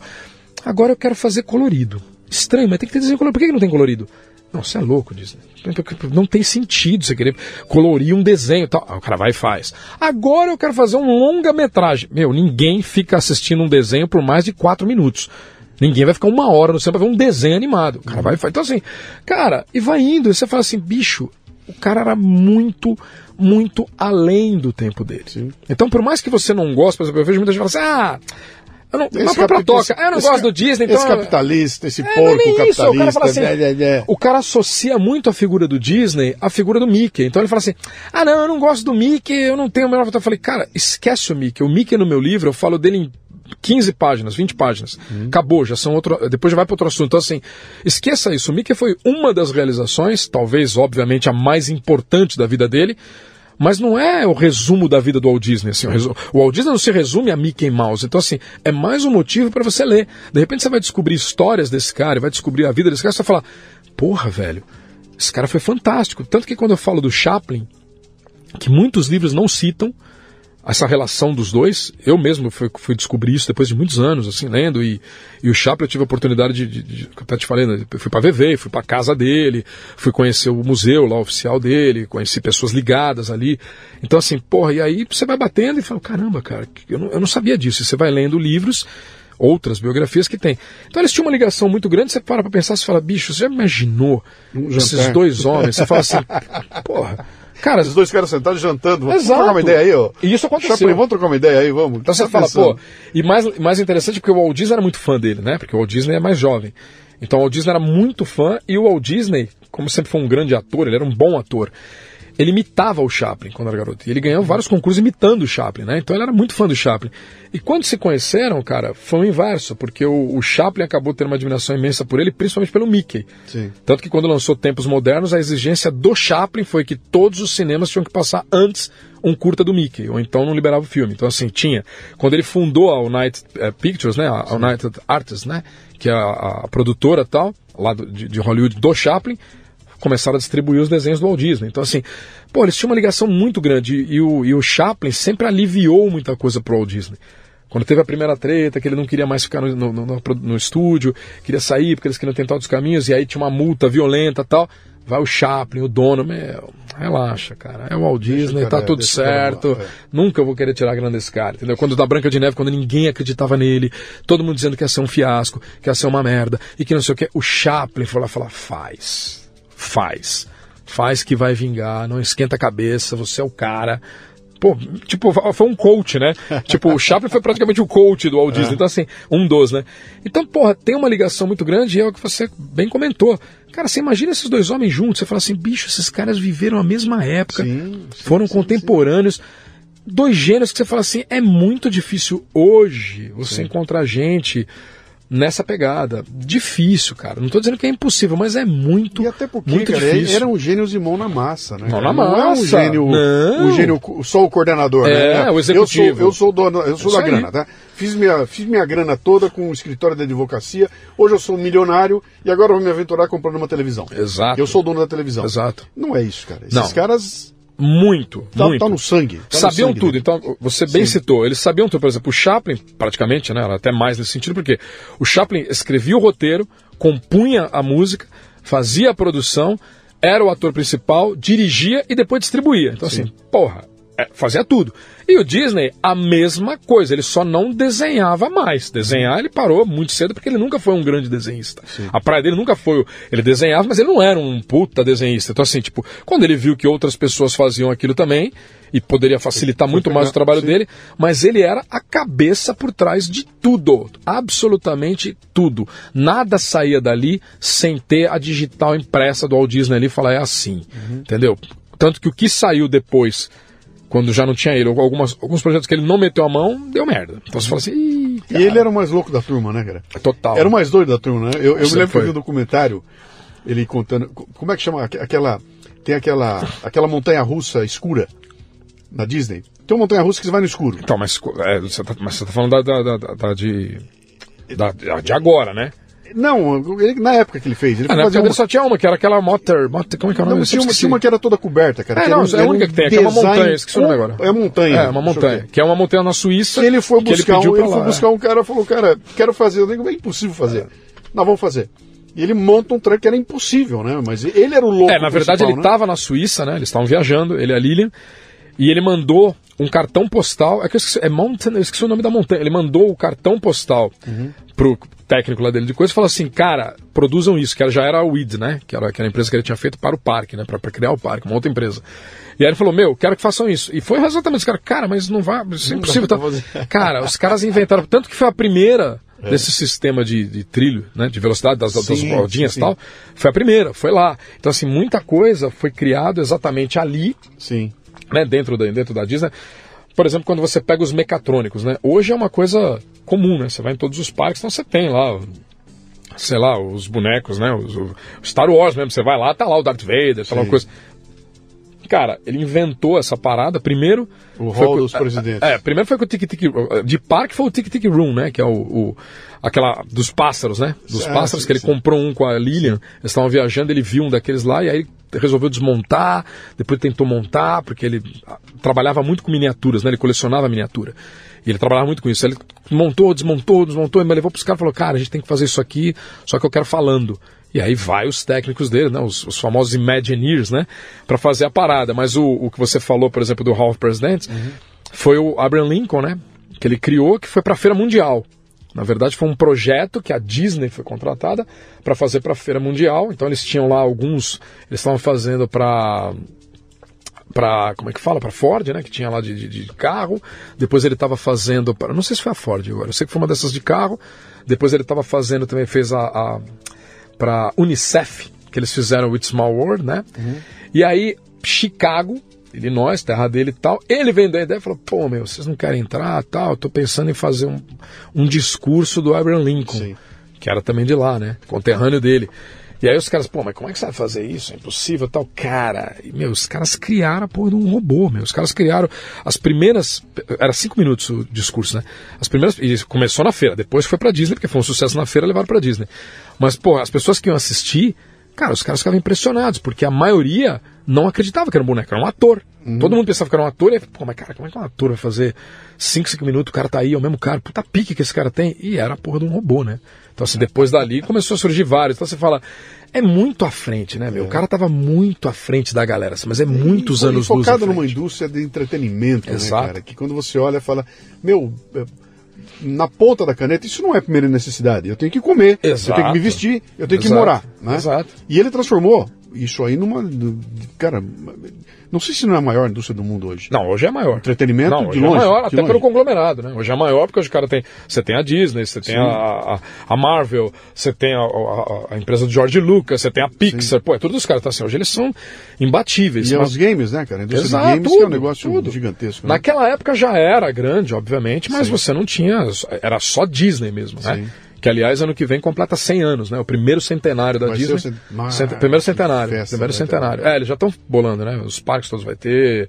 Eu não sei o que, que eles vão fazer ainda nessa questão de animação tal, porque eles têm o canal, né? Você tem o Disney Plus e tal, mas, mas tá bem caidão, né? As animações despencaram. É, um pouco, mas né? é, cara, o mundo está mudando, né? E, e, você vê agora acabaram de trocar lá o CEO. É sim. Tentar, Na verdade voltou pra, o antigo, né? Voltou sim, o Iger, né? Para ver se se recupera as cagadas que foram feitas lá, né? Mas independente disso tudo aí, é... quando a gente pega essa essa história toda desse cara aqui e traz para um negócio que você mencionou lá atrás, cara, que é uma coisa que me preocupa um monte, né? Que gente como ele não tem mais. Então eu já usei isso várias vezes nos podcasts aqui. Se você volta 20 anos atrás ou 30 anos atrás e eu vou te dar nome de empresas, você me devolve o nome do cara, né? Eu falo para você assim, TAN, você vai comandante Rolim. Sim. É, eu falo uh, uh, COFAP, você vai o Brian Kaczynski. Então sempre tem um, uma figura que é um visionário que compra uma parada, ele compra uma briga, cara. Chega uma hora que a coisa para na mesa dele, Sim. ele fala que decide sou eu, sai da frente e eu vou fazer acontecer, né? E esse tipo de gente parece que não tem mais hoje. Quando aparece um Elon Musk, Sim. vira essa loucura que estão vendo no mundo, que é um cara que chega lá e fala, ah, quem manda que sou eu, Exato. eu quero, tira, bora, bora. Então, isso foi substituído pelos comitês, né? Então, eu acho, ah, tem um comitê, tem 30 diretores, para você tomar uma decisão, o jurídico tem que aprovar, Exato. porque a velhinha de Nova York está de olho no. Cara, vamos voltar para a conversa inicial que nós estamos tendo aqui. Claro. A gente sentou lá atrás. Claro. Você pega uma música da Beyoncé e ela tem 35 compositores, cara. Meu, Chaplin era um. Era um. Cartola era um. Robert Johnson e era um. Os caras produziam um treco que Sim. é imortal, né? O que que tem? Como é que você consegue fazer uma produção dessa com esse... Eu acho que uma coisa que se perde isso é uma teoria minha, né? Que eu ilustro assim. Quando você chega no, no, Louvre, em Paris, e dá de cara com a Mona Lisa, tá na parede lá. Cara, é um quadro de uma mulher sorrindo. Pô, e quadro de mulher sorrindo tem milhões no mundo. Inclusive no Louvre. Mas você tem. para na frente e daquele negócio ainda. e você fica hipnotizado por aquilo. Sim. O que, que tem ali? Pra, eu tenho uma tese, que é o seguinte: o, o artista, quando pinta aquilo, ele transfere a energia dele para aquela pintura. E essa energia, pro resto da vida, ela vai capturar você. Sim. Entendeu? Então você vai bater o olho naquilo e fala: algo existe aqui. É, eu vivi uma experiência interessante. Por que, que quando eu fui assistir Calbi Peixoto cantando Bastidores num, num, num, show aqui em São Paulo, eu chorei que nem um destrambelhado. E eu já vi um monte de gente cantar Bastidores ah, e eu não choro. Claro. Por que com o Calbi eu chorei? Né? Por que, que a Mona Lisa me prende? Por que, que eu olho um filme do Chaplin e eu não consigo me desgrudar daquilo? Ah, por que, né? que você chora quando toca uma música, por exemplo? Pô, Pode ser do Bruce ou de qualquer cara, que você não entende a letra e você chora, te toca. O que que vem? Isso para mim, cara, não sei o que ele está falando, pra, mas é tão lindo. Para mim, alguma coisa do artista passa ali, ele, ele transfere aquilo para lá. Óbvio. Quando você põe 12 caras fazendo, 12 caras criando, isso se dissipa, cara. Não tem a digital de ninguém ali.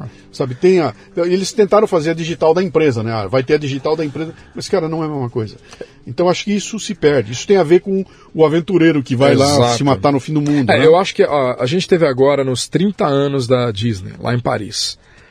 E assim, a primeira vez que eu fui na Disneyland de Paris, cara, eu achei o show do castelo, das projeções mapeadas tal. Eu sempre comentei com um monte de gente, falei, cara, para mim foi o show mais bonito que eu já fui. Eu já fui em todos os parques e esse para mim foi o mais bonito. Por quê? Primeiro eles tinham. Isso foi há uns 10 anos atrás. Eu falei, primeiro porque eles mantiveram a figura do Walt Disney e do Roy Disney no show, o que é uma coisa não muito comum. Né? Antigamente era mais, hoje não é muito comum, tanto que no show dos 50 anos agora do, do, do, do Magic Kingdom eu não cheguei a assistir, eu não tive lá, mas as pessoas que foram, e eu vi depois também pela internet e tal, tiveram que mudar o show agora recentemente, porque não tinha imagem deles. Então eu falei, caralho, não tem imagem do cara que, do Roy Disney, o cara que fez o parque, não tem imagem dele? Não tinha. Aí beleza, esse aí eu elogiei, que eu falei, pô, tem o Peter Pan, tem o Pinóquio, ah, que legal as músicas, eu fiquei emocionado. Aí eu fui no de 30 anos, falei, pô, de 30 anos agora vai ser foda, né? Cara, aí eles gravaram umas músicas novas lá, porque eles fizeram agora a tecnologia, né? Tá sempre avançada tal. Os caras fizeram o primeiro show com drones. Então você tem um castelo Sim. e uns drones coordenados, que é a coisa mais linda do mundo. Então eles fazem a figura do Mickey, tá um monte de drone. Até aí, ok. É lindo, é muito técnico, é igual você está falando da Beyoncé, cara. Tem muita gente envolvida e tal, mas não tem o principal. Uhum. Em nenhum momento cai uma lágrima do seu olho. Você está vendo uhum. tudo aquilo não emociona. Aí, a minha namorada, que também é bastante sensível, trabalha também com muita coisa, falou: Sabe o que falta, cara? Uhum. Emoção. Sim. Ela falou: Não tem. Ela falou: Você pode reparar que a música, eles gravaram no Abbey Road, com uma puta orquestra. cara, a música é chata pra ca... chata. Uhum. Você não vê a hora de acabar a música. Você assim, não vai acabar essa música, cara, porque é chata. Aí acaba a música, entra a música do Frozen, a Let It Go, Uhum. que é uma puta música e tem alma. Aquela Uhum. cantora que é a menina do Rant e tal, que hoje tá bombando. Aquela mulher é espetacular, velho. Você vê aquela mulher no teatro, você fala assim, ela tá ao vivo todos os dias no teatro e a voz dela é só no andar de cima. E aí essa música tem, né? Porque ela tem como é que fala? Ela tem, é, É, é, tem- tem dinâmica, Sim. né? Ela começa, ela contando, depois já sobe pra caramba a É voz o- e tal. é o swing, É cara. Eu- lindo. Eu, acabei de gravar um Pô. programa sobre samba. Sim, sim. E a gente tava comentando lá, e a gente começa, eles vão mostrando os instrumentos, né? E logo no começo do programa ele começa, olha, lá vem o surdo, que vai, é, ele vai mimetizar o teu coração. Coração, sabe? óbvio. Tum, tum, tum, tum, tum, tum, tum. E agora vem o, aqui o, o, o reco-reco. E aí eu viro pro cara e falo, ah, tudo bem, até agora eu tô gostando, mas isso aí uma máquina faz, né? Se eu botar numa máquina, ela faz o surdo fazer tum, tum. Ele falou, faz, cara, mas vão ser todas batidas iguais. Iguais e detalhe, Não a máquina não tem swing, coração, ele tem. Não tem swing, não tem a jogada, não tem esse lance todo de conforme eu tô aqui animado ou não, o Sim. meu tum-tum muda. E essa coisa toda que passa. Mas eu né? acho que é o lance então, mas é o lance da emoção mesmo. Porque se você for parar pra pensar, você fala assim, bom, beleza. Tanto a música do Frozen, lá, tá tocando em playback, óbvio, a original, quanto a música que eles fizeram da orquestra, gravaram no Abbey Road. Então assim, porra, velho, tem muita mão de gente fodida, de Tecnicamente engenheiros, é tecnicamente é impecável, impecável.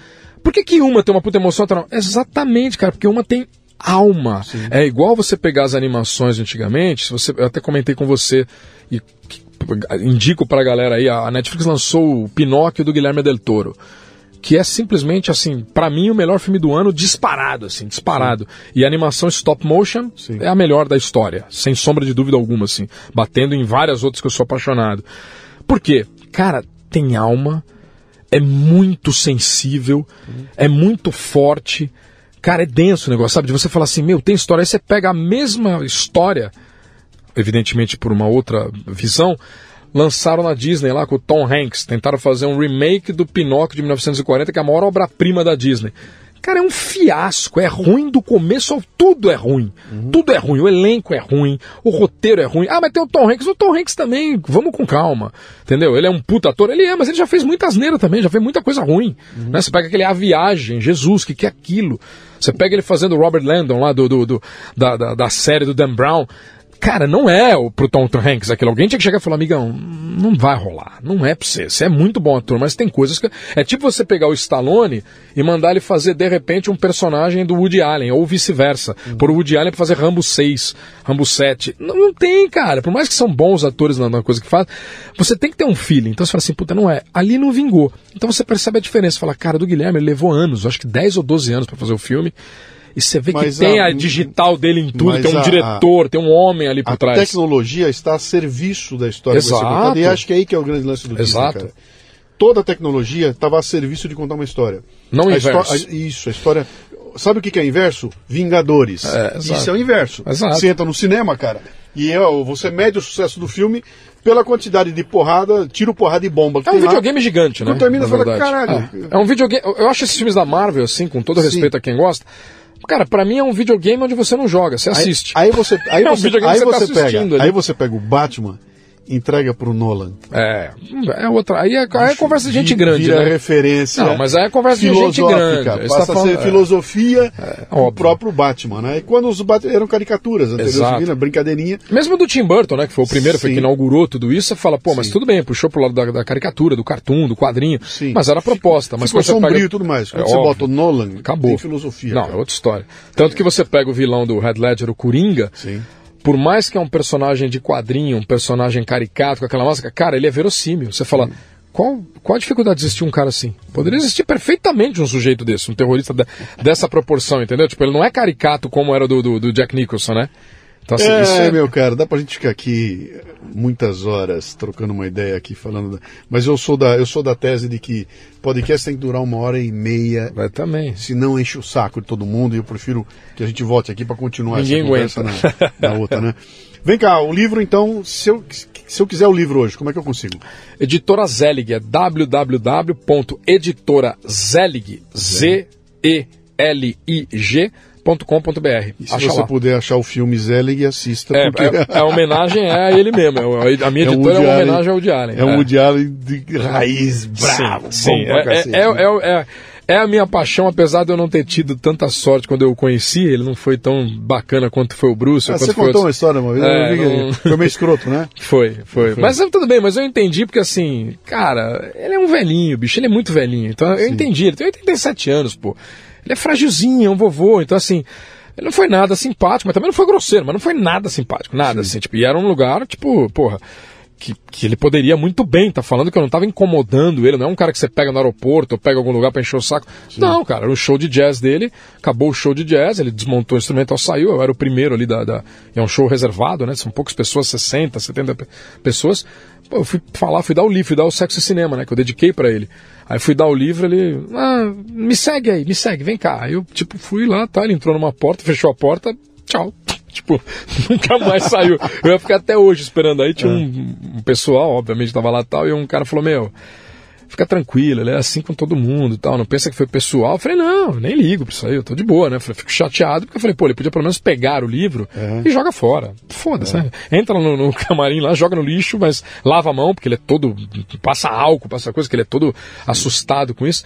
Mas eu continuo amando de paixão, acho ele disparado, o maior diretor ainda na atualidade, né? Dos, dos grandes diretores vivos para mim ele ainda é meu favorito, né? Porque você tem outros aí, ó. Você citou o Chaplin, Sim. tem o Kubrick, tem muita gente aí que, que, que, eu admiro, mas ele é. Só que assim, fiquei no... é, lógico que triste a gente fica, né? Eu falei, porra, o Diane, você podia pelo menos ser mais bonzinho. Então vamos lá, o nome do filme, do, do, livro. do livro, né? É A Árvore dos Sonhos, a vida e obra de Walt Disney, pela editora Zelig. Zelig Editora. Ah, deve ter poucos. Ah, então, tem. corra para comprar, porque a hora que acabar tem. ele já é, falou que não vai agora, mais. Saiu agora, não, não vai ter mais. Por exemplo, saiu agora, então assim, é, é. recente, é óbvio que a gente já tem livro, mas assim, Sim. cara, eu acredito que, sei lá, daqui a uns três meses já era. Já e acabou. assim, provavelmente a gente também não vai fazer outro, porque uhum. é caro, o custo é bem alto, então assim, não, não, não dá para fazer, entendeu? Uhum. Aliás, eu devo o livro, só para finalizar, agradecer. Esse livro foi feito pela Benfeitoria né? Aqueles crowdfunding e tal. Ah, é, foi? Pô, legal. E, e, eu devo pra galera da Toca do Lobo. Legal. Foram os, os, os seguidores ali da Toca.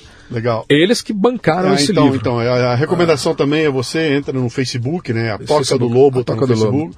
Tem uns posts lá que são muito legais, uma baita de uma... Sempre tem uma provocação, tem uma crítica legal ali e, vale a pena seguir, cara. Eu, um dos poucos que eu sigo lá. Pô, e que, me sinto honrado. E, e que dá prazer a gente, a gente ver. Meu caro, Falta um mundo de coisa aqui, é, mas pô, já fazer deu. a parte 2. Nós temos, nós temos que almoçar. a gente vai falando aí. Grande prazer tê-lo aqui, viu? Boa. Um abraço. Valeu. Até tchau, mais. tchau. Muito bem, termina aqui mais um Leadercast. A transcrição deste programa você encontra no leadercast.com.br.